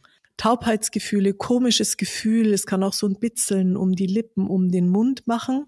Und was du dann eben hast, wenn du dann eben auch unter Last in die chronische Hyperventilation abrutscht und zu wenig CO2 hast, du brauchst ja einen ausreichenden CO2-Spiegel, weil die Affinität von Sauerstoff, also du musst ausreichend CO2 haben, weil du sonst das O2 gar nicht aus dem Hämoglobin lösen kannst. Also wenn man da so einen Fingerclip dran macht, dann haben die ja alle 98 Prozent Sauerstoffsättigung. Das hat damit nichts zu tun. Der Sauerstoff ist nicht das Problem. Das Problem ist der zu niedrige CO2. Und wenn dir das CO2 eben nicht reicht, was wir in dem Test vorher ja versucht haben und in diesen ganzen Angaben untersuch dich mal, trifft da was auf dich zu, dann kannst du eben auch für deinen ähm, Zellstoffwechsel den Sauerstoff gar nicht so rauslösen und verwerten. In Summe führt dann diese respiratorische Alkalose auch dazu, dass du eine völlige Verschiebung der Elektrolyte hast. Und die Glykolyse, die ja eben auch den pH-Wert im Körper stabil hält, ähm, funktioniert dann auch nicht mehr. Die entgleist eben auch und in der Folge natürlich auch das Laktat. Das heißt, dass diese Leistungsfähigkeit massiv eingeschränkt wird durch eine falsche Atmung. Und das hat halt mit bisschen Nasenspülung und Ein- und Ausatmen nichts mehr zu tun. Okay, also ich muss dringend an meiner Atmung arbeiten. Habe ich das jetzt richtig rausgehört? ich, ich würde das so empfehlen, ich würde dringend an Entspannung ja, arbeiten. Das, das, ja, aktuell ist leider Weil das, keine Das ist so ganz typisch. Ich muss schon wieder das nächste Ziel, das nächste Goal, mein, meine Kontrollpause hoch an meiner Atmung arbeiten. Nee, ihr müsst einfach gar nichts. Ihr müsst einfach mal schön in der geheizten Wohnung gucken, kann ich gut in den Bauch atmen? Kann ich meine Schultern loslassen? Ihr müsst alle das Entspannen wieder lernen. Und da mal anfangen. Denn Leistung ergibt sich nur aus einem Menschen, der aus dem Vollen schöpfen kann und nicht der schon unter die Zimmerdecke genagelt lebt. Also das wäre dann der erste Schritt, bevor ich jetzt anfange, spezielle Übungen zu machen. Oder was hältst du? Und schon hast du deine Sprache verändert. Ja, das müsste mal jetzt rewinden. Wenn man jetzt allein nach diesen paar Sekunden hört man, dass deine Phonation, dein Anblasedruck hinter den Stimmbändern, der war viel weicher, viel gelöster. Ja, da gehört auch Sprechhygiene dazu. Langsam sprechen. Da bin, war ich heute Meister, gell? Eine Stunde zehn und sieben Sekunden. ja, aber ich heute schon aus. Ähm, Sprechhygiene, Menschen, Lehrer. Ich habe die Hütte voll mit Lehrern. Die haben, die sprechen viel, die sprechen schnell, unnötige Dinge nicht mehr sprechen, Mund zumachen, durch die Nase einatmen, Tempo rausnehmen. Tempo rausnehmen und am Ende, deswegen schalten ja Leute euren Podcast ein. Und ich bin ja jetzt bitte nicht Frau, Frau Yoga, ich lieg auf dem Rücken und muss den ganzen Tag entspannt durch die Nase atmen. Also sorry Kinder, bei mir im Beruf rappelt's schon in der Kiste. Aber da rappelt's halt nur, wenn du gut schläfst, wenn du gut regenerierst, wenn du Spaß hast mit deinen Mannschaftskollegen, wenn dein Leben noch Luft hat. Nur dann kommt man in die oberen Leistungsbereiche. Auch mental. Jeder Mentaltrainer arbeitet mit was? Mit Atemtechniken. Ja, das stimmt. Amen. Amen. Ja, dann, dann war es das eigentlich mit den Tipps. Wir müssen alle mal ein bisschen chillen, aber mein, mein Motto ist ja auch immer eigentlich schon, den Tag einfach mal Tag sein zu lassen. Es gibt oh ja. natürlich so Phasen, aktuell auch bei mir, da hänge ich halt 23 Uhr noch am Laptop, weil einfach mal was mhm. gemacht werden muss. Aber wenn ich dann weiß, in ein, zwei Wochen ist es vorbei, dann boxe ich mich da mal durch. Und ich mache es dann aber so, ich gehe dann halt einfach weniger laufen. Ärgert mich halt natürlich, weil ich ja lieber laufe als arbeite. aber, aber ich sage dann für mich, okay, jetzt hat halt das gerade Priorität und ich kann jetzt nicht so durchballern. Ich gehe dann zwar schon mal mhm. laufen, aber dann ist es halt eine Stunde und nicht drei, vier Stunden am Berg, weil die Zeit habe ich gar nicht. Also mhm ich meine schon, dass ich das gut hinbekomme. Ich bin eigentlich relativ entspannt, meistens sogar eher dann auch zu entspannt. also schon eher das Gegenteil von Dennis. Ich sage dann immer ja, boah, komm, wir schlafen einfach mal noch eine Stunde länger und so. Und ähm, ich weiß aber, dass es schon noch schwer ist und vor allem, wenn man eben mhm. zielstrebig ist, wenn man Ziele hat, wenn man Dinge erreichen will. Ja, Dennis, du bist ja, du bist ja genauso. Also ich habe Dennis ja nie anders kennengelernt. Immer, der hat immer gemacht da noch einen Job, einen Nebenjob, Studium gemacht und nebenbei noch gearbeitet. Dann Vollzeit gearbeitet, dann nebenbei noch Masterstudium, dann noch Training, dann noch 240 Marathon gelaufen. Ich dachte mir immer, ganz ehrlich, ich dachte immer so, okay, ich bin einfach so eine Nullnummer, weil ich bin froh, wenn ich vor acht aus dem Bett komme und meine Arbeit irgendwie hinkrieg und drei, viermal die Woche laufen gehe. Aber ich chill halt auch gern mal. Und ähm, habe dann schon mal gedacht, so krass, wie man das so durchhalten kann. Aber wir haben ja gesehen und wir hatten es ja jetzt heute auch schon ein paar Mal angesprochen, und ich bin der Meinung, dass sich sowas halt schon irgendwann mal, wenn man es dann übertreibt, wie gesagt, eine Phase gibt's immer, wo man das auch mal so durchhalten kann, ist auch okay. Es ist, ist halt auch immer mal Stress, ist einfach so. Wenn es eine Phase ja, genau, ist, weißt genau. du? Aber wenn ein dummer Kalenderspruch den anderen jagt, wenn ich, also ich bin ja, das, das Wort Mentaltraining triggert mich ja schon so. Weil wenn das irgendwie noch schneller weiter höher ins, also man muss ja immer genau anschauen, so, was will ich denn mental da überhaupt erreichen und was ist sinnvoll? Und wenn man halt so ein Brett an die Wand fährt, wie es bei Dennis passiert ist, und selbst nach dem Einschuss man noch, weil das, das nennt man auch Predictive Brain, ja, also man macht ja immer so einen Soll-Ist-Abgleich von dem, was man kennt, was für einen normal ist. Man braucht einfach auch eine Weile, bis man auf den Boden aufschlägt kann ich auch ein Lied singen. Und, und wie gesagt, wenn ihr das auch hört, Atmung und das, was hier alles besprochen ist, das kann man nicht als Silo sehen. Äh, das habe ich auch mhm. bemerkt, weil da gehört auch viel mehr dazu, auch was Susi gesagt hat, dieses Entspannen und, und wirklich mal die wichtigen Dinge wirklich wichtig sein lassen. Aber es sind so viele Sachen unwichtig und die müssen nicht wichtig sein. Also wirklich dieses Differenzieren, was ist wirklich einem wichtig und das auch nicht zu voll packen und was ist unwichtig. Wie, also ich ertappe mhm. mich selber, beziehungsweise letztens hat mich Brigitte ertappt. Ich kam zu ihr in die Praxis und sagt, ey, ich muss, ich muss um neun Uhr hier los, um acht Uhr war ich in der Praxis, ich muss zur Arbeit. und du meintest, nee, ist nicht. Und, wie, so früh können wir nicht äh, Schluss machen. Und dann habe ich gemerkt, ey Dennis, was bist du für ein Vollpfosten? Entspann dich. Und dann hat's funktioniert. Dann hast du mir diese heißen Kisten draufgelegt. Naturwärmepackungen, genau. ja, genau. Und dann mhm. die Kopfhörer rein und dann das Audio ja, drauf. Und das war mhm. wirklich entspannt und es hat nichts am Tag geändert, wenn ich zehn Minuten früher Schluss gemacht hätte oder früher weg war. Also, und dann ertappe ich mich selber wirklich, Dennis, wirklich die wichtigen Dinge und nicht sowas. Ja, man, man merkt's gar nicht mehr wie man verspannt, ständig anspannt, wie man ständig die Schultern hochzieht, wie man sich noch was draufpackt und noch was draufpackt. Wir werden da natürlich schon auch ziemlich gebrainwashed und ich denke, man muss auch aufpassen, welche Ziele man sich setzt, so wie du gesagt hast, so was ist wichtig, was ist nicht wichtig, weil am Ende äh, fährt man an die Wand. Also es ist, also wie gesagt, also es ist halt mehr als Biochemie und und und ähm, Biomechanik es geht letztendlich ja um ein Luxusproblem, was wir hier besprechen. Ja, so jemand, der sich ein paar teure Schuhe kaufen kann und nach seiner Arbeit, mit der er Geld verdient, wo er dann abends in eine warme Bude geht, fließend warm Wasser hat und einen Lichtschalter und dann kommt Strom und wenn er Hunger hat, geht er an den Kühlschrank.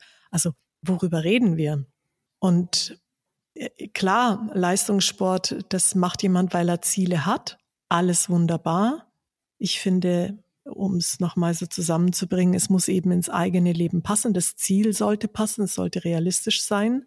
Denn wenn es das nicht ist, dann holt dich halt spätestens mit dem Stress eine entgleiste Biochemie. Und ähm, wenn du dann halt in deiner, ähm, in deiner Überatmung drin hängst, du hast zellulär halt dann diese Ischämie, du hast ähm, natürlich äh, das, was dann eben eine Azidose eben bewirkt und dieser pH-Wert, der dann eben nicht mehr stabil ist. Ja, der pH-Wert hält eben die Glykolyse stabil und das geht eben nur, wenn du das im Alltag hast.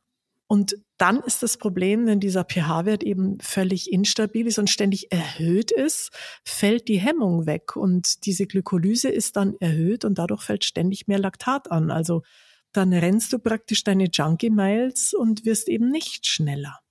Habt ihr euch das alle gemerkt jetzt, die hier zuhören?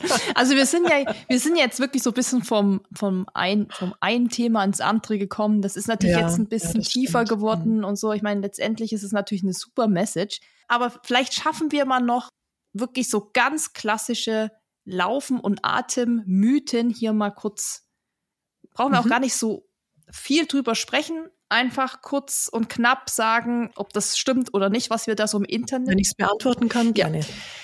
Ja. Ähm, pass mal auf. Ich habe hier, ah ja, wunderschön. Das liest man ganz, ganz oft, wenn man anfängt zu laufen und man hat das das erste Mal, nämlich Seitenstechen. Dann äh, googelt man natürlich Seitenstechen, was könnte es sein? Und da stößt man schon immer so auf diesen Begriff auch falsche Atmung. Falsche Atmung, mhm, günstig Seitenstechen. Was ist da dran? Das stimmt, das ist richtig. Ich habe im Moment zum Beispiel einen Fünfkämpfer neu in die Praxis bekommen, der seit Jahren brutal Zwerchfellkrämpfe und Seitenstechen kriegt. Was hat der? Alles, aber keine Bauchatmung.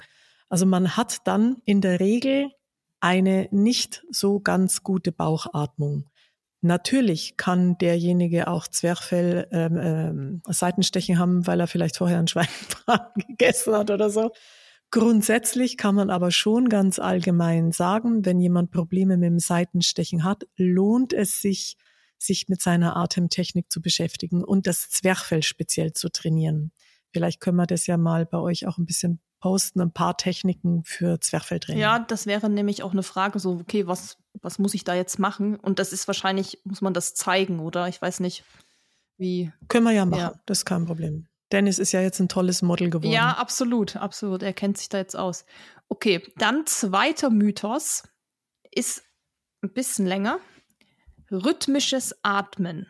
Die richtige Atemtechnik ist an die Schritte beim Laufen gekoppelt. Und das habe ich schon oft gehört. Das haben auch Leute mich gefragt. So, ja, ich habe gehört, man muss hier, ähm, wenn man einen Schritt macht, nee, einmal einatmet, drei Schritte machen, ausatmen, wieder drei Schritte. Also da gibt es so verschiedene Rhythmen. Einmal den 3 zu 3 Rhythmus. Das heißt, bei einem Lauf mit geringer Intensität drei Schritte lang ein und drei Schritte lang ausatmen. Alternativ gibt es noch 6 zu 6 oder 4 zu 4, je nachdem. Dann bei mäßig schweren Läufen wird ein Verhältnis von 2 zu 2 empfohlen. Also nehme zwei Schritte beim Einatmen und zwei Schritte beim Ausatmen. Und bei einem Rennen, also wie ein Wettkampf, wird ein 1 zu 2 oder 2 zu 1 Rhythmus empfohlen. Also nehme entweder ein oder zwei Schritte beim Einatmen und ein oder zwei Schritte beim Ausatmen ich kenne das, ich habe das auch schon tausendmal gelesen und ich habe mir immer nur so gedacht, pff, ich atme einfach, wie es bei mir passt. so und deshalb bin ich mal gespannt, was du dazu sagst. Also es gibt schon Typen, denen fällt einfach, wenn sie da Probleme mit der Atmung haben, es leichter, wenn man ihnen diese Schrittzählerei mit an die Hand gibt. Wenn er dabei nicht stolpert und irgendwie gar nicht mehr zurechtkommt und wenn sie ihn völlig verkopft auch, dann würde ich auch sagen, einfach mal selber selber zählen, was er da macht, anstatt zu zählen und das zu machen. Grundsätzlich ist es so, je langsamer ich laufe, also in einem langsamen Lauf, ich sage jetzt mal, wenn ich noch bis Puls 145, 150 reine Nasenatmung kann, dann kann das jeder. Also ich bin 56 Jahre alt, Zeckenfett geworden und trainiere überhaupt nichts mehr und kann aber immer noch das mit der Nase wegatmen. Also man sollte schon bis Ende GA2 reine Nasenatmung können. Da kann man sich auch hintrainieren. Reine Nasenatmung heißt Nase einatmen und Nase ausatmen. Genau, einfach mal eine Runde Mund zukleben, zack. Das habe ich hier bei Dennis mal gesehen. Wir sind anfangs ja zusammen viel noch gelaufen nach seiner Krankheit, weil dann war ich ja ihm auch nicht langsam genug. Und es war wirklich so, er lief so neben mir her. Wir haben auch nicht groß gequatscht. Sollte man auch nicht. Ich hoffe, das hast du auch auf deinem Zettel. Jemand, der keine Atemstörung hat, kann natürlich nebenbei ein bisschen ratschen, aber ich glaube, jeder kennt das Gefühl, wenn er viel atmet, zusätzlich noch sprechen, dass das den Atemrhythmus eher durcheinander bringt. Wenn du eben eine funktionelle Atemstörung hast und zu viel CO2 sowieso schon äh, ausgibst, ist natürlich nebenbei sprechen genau das Falsche. Da werden jetzt ganz viele wahrscheinlich traurig sein, wenn sie das hören. Weil sie gern quatschen. Wenn die kein Problem mit der Atmung haben und da so ihre langen Läufchen machen und das sich für die gut anfühlt und die jetzt nicht betroffen sind im Sinne einer funktionellen Atemstörung, ist ja kein Problem. Nur das ist wie mit den Boxatmungen, welche Atmung. Ich muss eben wissen, wen habe ich vor mir, wen, wem empfehle ich was. Und das wird im Laufsport eben nicht diskutiert. Es wird generell im Sport nicht diskutiert, dass jemand ein Atemproblem hat und wem empfehle ich was. Genau, und für die Leute, die das Problem haben wie wir, Die hören einfach unseren Podcast. Und sprechen bitte nicht mehr dabei. Ja, nochmal zurück zu der gemeinsamen Lauferfahrung. Also mhm. ich laufe so und rede irgendwie so, ja, und dann was essen wir heute und bla und Arbeit aufgeregt oder so. Und Dennis läuft so neben mir her, Mund zu, starrer Blick mhm. nach vorne, rede erstmal so weiter. Es kommt einfach nichts zurück. Einmal nur so, hm. Hast du sie nicht vorgewarnt? Hast du sie nicht vorgewarnt, Dennis? Da nicht. Du hast es mir dann später erklärt. Auf jeden Fall gucke ich noch mal rüber und denk so, was ist denn mit dem? und dann sag ich so, sag mal, atmest du überhaupt? Und wie gesagt, er hat es nicht angekündigt. Er hat nicht gesagt, ich übe das jetzt, ich trainiere das jetzt oder ich fokussiere mich da drauf, sondern wir sind einfach losgelaufen. Und dann musstest du, dann hast schon so ein bisschen Lachkrampf gekriegt, ne, weil das natürlich so völlig überraschend kam, dass ich sowas sage. Und dann hat er gesagt, ja, ich trainiere jetzt nur durch die Nase ein und zu der Nase wieder auszuatmen. Und ich noch so, ich dachte, okay, hier, ne, also ich habe so die Scheibe gezeigt, ne, so, was ist denn mit dem? Später hat er es mir dann erklärt und du hast es ja gerade bestätigt, also bis GA2 nur Nase ein und Nase ausatmen ist quasi das gesündeste, effektivste, beste. Das ist einfach trainierbar, denn wie wir ja jetzt so in Summe von diesen in dem Podcast schon zusammensammeln können, die meisten Menschen atmen zu viel. Und du hast eben auch über die Nase, natürlich, die Nase hat ja ganz viele Funktionen. Wir könnten allein schon eineinhalb Stunden über die Nase reden. Die Nase filtert, die Nase erwärmt, die Nase befeuchtet. Soweit sind wir alle noch. Jetzt ist es ja so, dass du natürlich einen erhöhten, also als Sportler, als Leistungssportler, gerade als Ausdauersportler, jetzt gerade auch in der kalten Zeit und Heizungszeit, hat die Nase natürlich eine total wichtige Aufgabe mit diesem Wärmen, Befeuchten und Filtern, weil die Luft, die bei dir in den Atemwegen dann ankommt, deine Schleimhäute nicht austrocknet. Belastungsasthma, also jeder, der zum Beispiel Belastungsasthma hat, profitiert natürlich erheblich davon, wenn er über die Nase atmet, weil er A, seine, seine, seine Luftmenge in der Lunge reduziert und eben weil auch über die Erwärmung und diese Feuchtigkeit, diese, dieser Feuchtigkeits- und Wärmeentzug in den Atemwegen, was zu Belastungsasthma führen kann, reduziert ist, deutlich reduziert ist. Und dann kommt noch dazu, dass du in den Nasennebenhöhlen wird Stickstoff produziert. Ach, nicht Stickstoff, Stickstoffmonoxid. Stickstoffmonoxid ist ein Signalmolekül. Dieses Signalmolekül wird eben auch nur mit eingeatmet, wenn du konsequent über die Nase atmest. Wenn du ein ähm, relativ schnell über den Mund umstellen musst, hast du natürlich das Ergebnis, dass das nicht so gut äh, mitgezogen werden kann.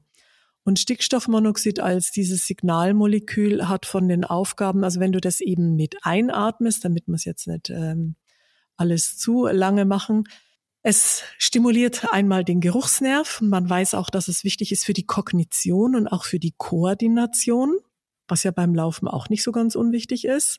Und es beeinflusst eben erheblich auch das vegetative Nervensystem. Also es reduziert den Blutdruck, es reduziert die Herzfrequenz, es reduziert die Atemfrequenz und ähm, es beeinflusst positiv den Parasympathikus und der Sauerstoffgehalt im Blut steigt über die Nasenatmung. Warum? Weil dieses Stickstoffmonoxid über die Nebenhöhlen mit in die Lunge gelangt und es senkt den pulmonalen Gefäßwiderstand und die Lungenbläschen ummantelnden Gefäße, wenn mit diesem Stickstoffmonoxid in Kontakt kommen, werden dadurch weiter. Das heißt, die Oxygenierung, also dass über die Diffusion, dass der, der Sauerstoff in den Gefäßen aufgenommen werden kann, geht Literatur unterschiedlich zwischen 10 und 18 Prozent leichter. Also reicht es mir völlig, wenn ich weniger oft und weniger Volumen atme, aber über die Erweiterung des Stickstoffmonoxids, diesem Signalmolekül, das eben nur über die Nasenatmung mitkommt, habe ich trotzdem eine bessere Oxygenierung.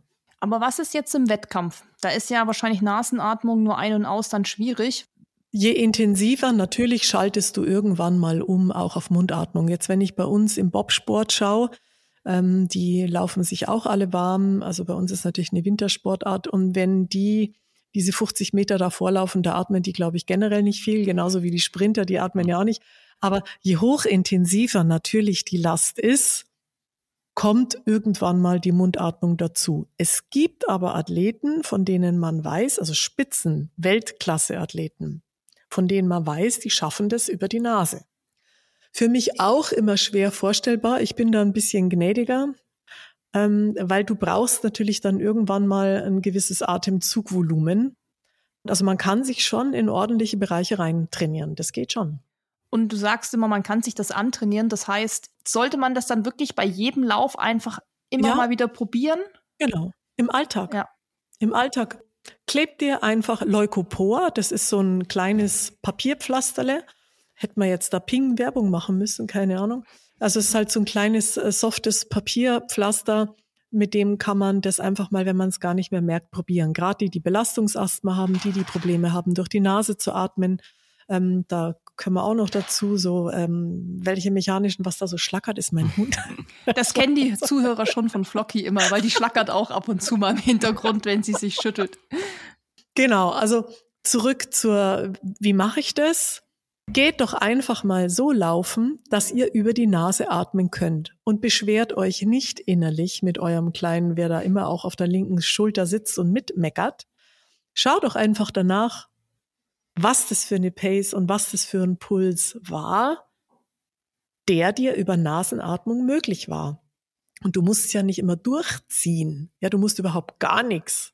Du musst einfach nur ausreichend trinken, schön schlafen und so weiter und so weiter einfach mal locker versuchen, ein bisschen mehr über die Nase zu atmen und versuchen, das immer wieder mit einzubauen. Weil es soll ja, auch gerade die jetzt eine funktionelle Atemstörung haben, wenn du denen sagst, ich habe wieder gewunken. genau. Wenn du denen sagst, jetzt atme nur noch durch die Nase, was passiert bei denen? Achtung, immer mitdenken mit den Empfehlungen. Bei denen steigt das CO2, das Atemzentrum, das vielleicht verstellt ist, weil der normale CO2-Spiegel im Blut nicht mehr da ist, springt jetzt sofort an. Das ist ja auch das Problem, wenn die Leute sich dann die Bücher kaufen oder irgendwie YouTube oder dies oder das und ich so, oh scheiße, das klappt nicht bei mir. Ja, warum nicht? Grundsätzlich, das ist noch ein schöner Grundsatz, ihr dürft immer einen leichten Luftwunsch haben.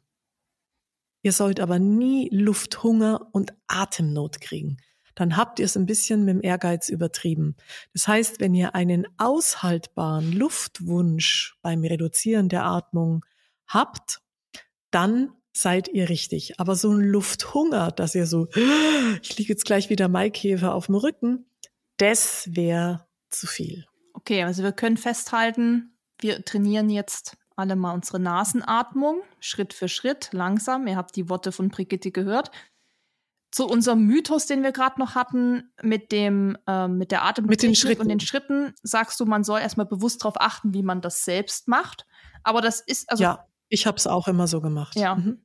Also ich kenne das durchaus, dass du irgendwie so eins, zwei, eins, zwei, je nach Tempo oder eins, zwei, drei, eins, zwei, drei, schaut halt. Was viel wichtiger ist, dass in den langsamen Tempi es über die Nase und vor allen Dingen in den Bauch geht und dass man kein Zwerchfell oder Seitenstechen kriegt.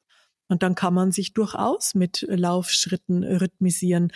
Und irgendwann man muss man ja auch nicht mehr mitzählen. Also jeder, der schon irgendwie länger läuft, das ist ja dieses Predictive Brain. Also du hast ja dann auch diese, diese akustische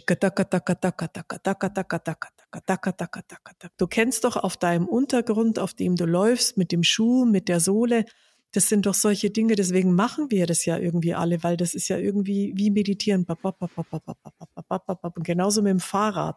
Ja, je nachdem, was man für Ritzel und für, für Laufrad drauf hat, gibt es ja auch ein, ein ganz spezielles Geräusch und das sind ja Dinge, die uns auch helfen. Und an die kann man schon auch nochmal mit dran sich erinnern. Ich freue mich dann, wenn du erzählen wirst, wenn du an der Isar vorbeigehst und Läuterläufe mit zugeklebtem Mund hast, äh, siehst, dann sagst du, die haben unseren Podcast gehört. Also nur zu. Ja, es kommt ja. Oh, es kommt ja. ja. Wir haben keine Vorurteile, macht es wirklich. Das bringt euch weiter. Ja, ja, why not? Why not? Ich meine, wie heißt es so schön, ähm, da habe ich irgendwie auch eine Postkarte bei mir im Van kleben. Mach, was du willst, die Leute reden sowieso. Aber schön, denn du hast eine Sache schon, also ein Mythos, den ich hier noch auf meiner Liste habe, so mehr oder weniger wahrscheinlich schon beantwortet. Das betrifft jetzt die kalte Jahreszeit. Da geht es ja immer viel um die Atmung und da geht es auch immer darum, ja, ist es noch gesund? Ab wann ist es nicht mehr gesund, wenn ich bei minus 20 Grad joggen gehe und so weiter? Da gibt's ja auch die Wild. Da friert er ja das Gesicht ein. Ja. Ey, mein kältestes waren mal minus 18 und da gibt's ein Foto, da haben wir dann wirklich so die kleinen Härchen im Gesicht, die ja jeder hat. Die sind dann so abgestanden und waren so ganz weiß. Also war lustig, aber war auch ehrlich gesagt richtig cooler Lauf. Es war mal ein cooles Erlebnis. Sind halt dann voll langsam gelaufen, weil das merkt man dann schon. Aber der Mythos, ähm, zum Thema Nase atmen, Winter kalt. Das Wichtigste, durch die Nase zu atmen, wenn es kalt und frostig ist. Dadurch erwärmt und befeuchtet unsere Nase die kalte Luft und filtert Staub und Schmutz heraus. Und wir haben ja jetzt schon lange über die Nasenatmung gesprochen. Wobei es manchmal auch bei diesen ganz kalten Temperaturen, wenn man dann über die Nase atmet, tut einem das in der Nase richtig weh. Also das Gefrieren ich würde, so Härchen, habe ich das Gefühl. Äh, genau. Mhm. Man muss halt dann sich so ein, so ein Buff oder was übers Gesicht machen. Da, man muss sich schon irgendwie im Gesicht dann auch wärmen, wenn du von minus 20 Grad sprichst. Also, ich meine, da hat der Spaß ein Loch. Aber es gibt Leute, die vertragen das gut. Also, wenn man schaut, Michael Greis zum Beispiel, ja, der war ist ja jetzt auch ein bekannter Ausdauer-Winter-Biathlet 2006, drei Goldmedaillen. Der hat eigentlich nie groß was mit Infekten gehabt. Es gibt einfach Typen, die haben damit kein Problem. Also man kann ja auch nicht immer alles über den Kamm scheren. Und dann gibt's den Typ Überatmung, Belastungsatmer, eh schon so ein bisschen Stress mit den Atemwegen, weil keine Schleimhautpflege auch, da kommen wir jetzt in den Bereich Schleimhautpflege, Infektprophylaxe. Also grundsätzlich gibt's mal keine Verbote bei gar nichts. Jeder muss irgendwie für sich schauen, wie er damit gut zurechtkommt. Kann auch nur eine tägliche Nasenspülung empfehlen, die innerhalb von 30 Sekunden durchlaufen sollte, gerade eben bei Atemausdauersportlern, um die Schleimhäute feucht zu halten, die sogenannte mukoziliare Clearance. Und man kann, je kälter, umso notwendiger, natürlich auch mit Kochsalz über einen Kompressor oder es gibt ja auch so, so Verneblersysteme, die mit so einer Schalltechnologie arbeiten. Jetzt mache ich einmal, jetzt mache ich einmal Ping. Ping Werbung. Äh, Firma Pari hat da diesen Pari äh, Free, der macht auch keinen Krach, also da kriegt man wunderbar sein ähm, alles inhaliert oder viele Leute haben vielleicht zu Hause schon so einen Kompressor stehen. Wichtig ist, es funktioniert halt nicht über einen Topf. Also Topf, Wasser kochen, Salz reinschmeißen oder was auch immer. Wie wird Salz im Bergwerk gewonnen? Ich verdampfe Wasser, was bleibt über Salz? Also das funktioniert nicht. Da kannst du ein bisschen Pickel ausdrücken hinterher oder so. Auch die Tröpfchen sind zu groß. Diese Tröpfchen gehen nicht in die Lunge. Du brauchst kleiner fünf Mühe, dass es eben überhaupt lungengängig ist. Und niemand diskutiert übers Zähneputzen. Also es hat einen riesigen Mehrwert, Nase spülen und eben auch mit einem professionellen Gerät steriles Kochsalz zu inhalieren und vor allen Dingen die, die halt auch Belastungsasthma haben. Wie oft sollte man die Nase dann spülen? Ich spüle so gut wie jeden Tag. Wenn du je kälter, je vakanter die Kontakte, umso regelmäßiger sollte man spülen. Es ist auch rausgekommen, können wir auch in den Show Notes verlinken, am 8. November eine aktuelle Studie rausgekommen, ähm, die bewiesen hat oder dargelegt hat, Moment, Moment, Moment, dass eben Nasespülen und Kochsalzgurgeln auch ähm, wahnsinnig dazu beiträgt, die Hospitalisierungsrate von Corona zu senken. Ja, da gibt es auch eine sehr, sehr schöne Studie. Es waren zwar wenig Teilnehmer, ich glaube 58 Teilnehmer oder so, aber sie war doppelblind randomisiert und kontrolliert. Und das hat natürlich damit schon Aussagekraft. Also, dass eben Kochsalz inhalieren und gurgeln diese Covid-Hospitalisierungsrate erheblich senkt. Und das ist eben auch ein weiterer Vorteil, das weiß man eben auch, dass Nase spülen und Kochsalz inhalieren diese Infektquote reduziert. Spannend. Also jetzt werden alle den Mund zukleben beim Laufen für die Nasenatmung mhm. und die Nase mhm. spülen. Aber wir hatten heute mal zwischendrin schon über dieses Gerät gesprochen, was Dennis zu Hause nutzt. Vielleicht müssen wir das noch mal welche? Ja, genau. Wir müssen das nochmal aufklären, weil sonst zu viele Fragen sind. Ähm, ja, er hat mehrere Geräte. Ich bin da auch komplett raus.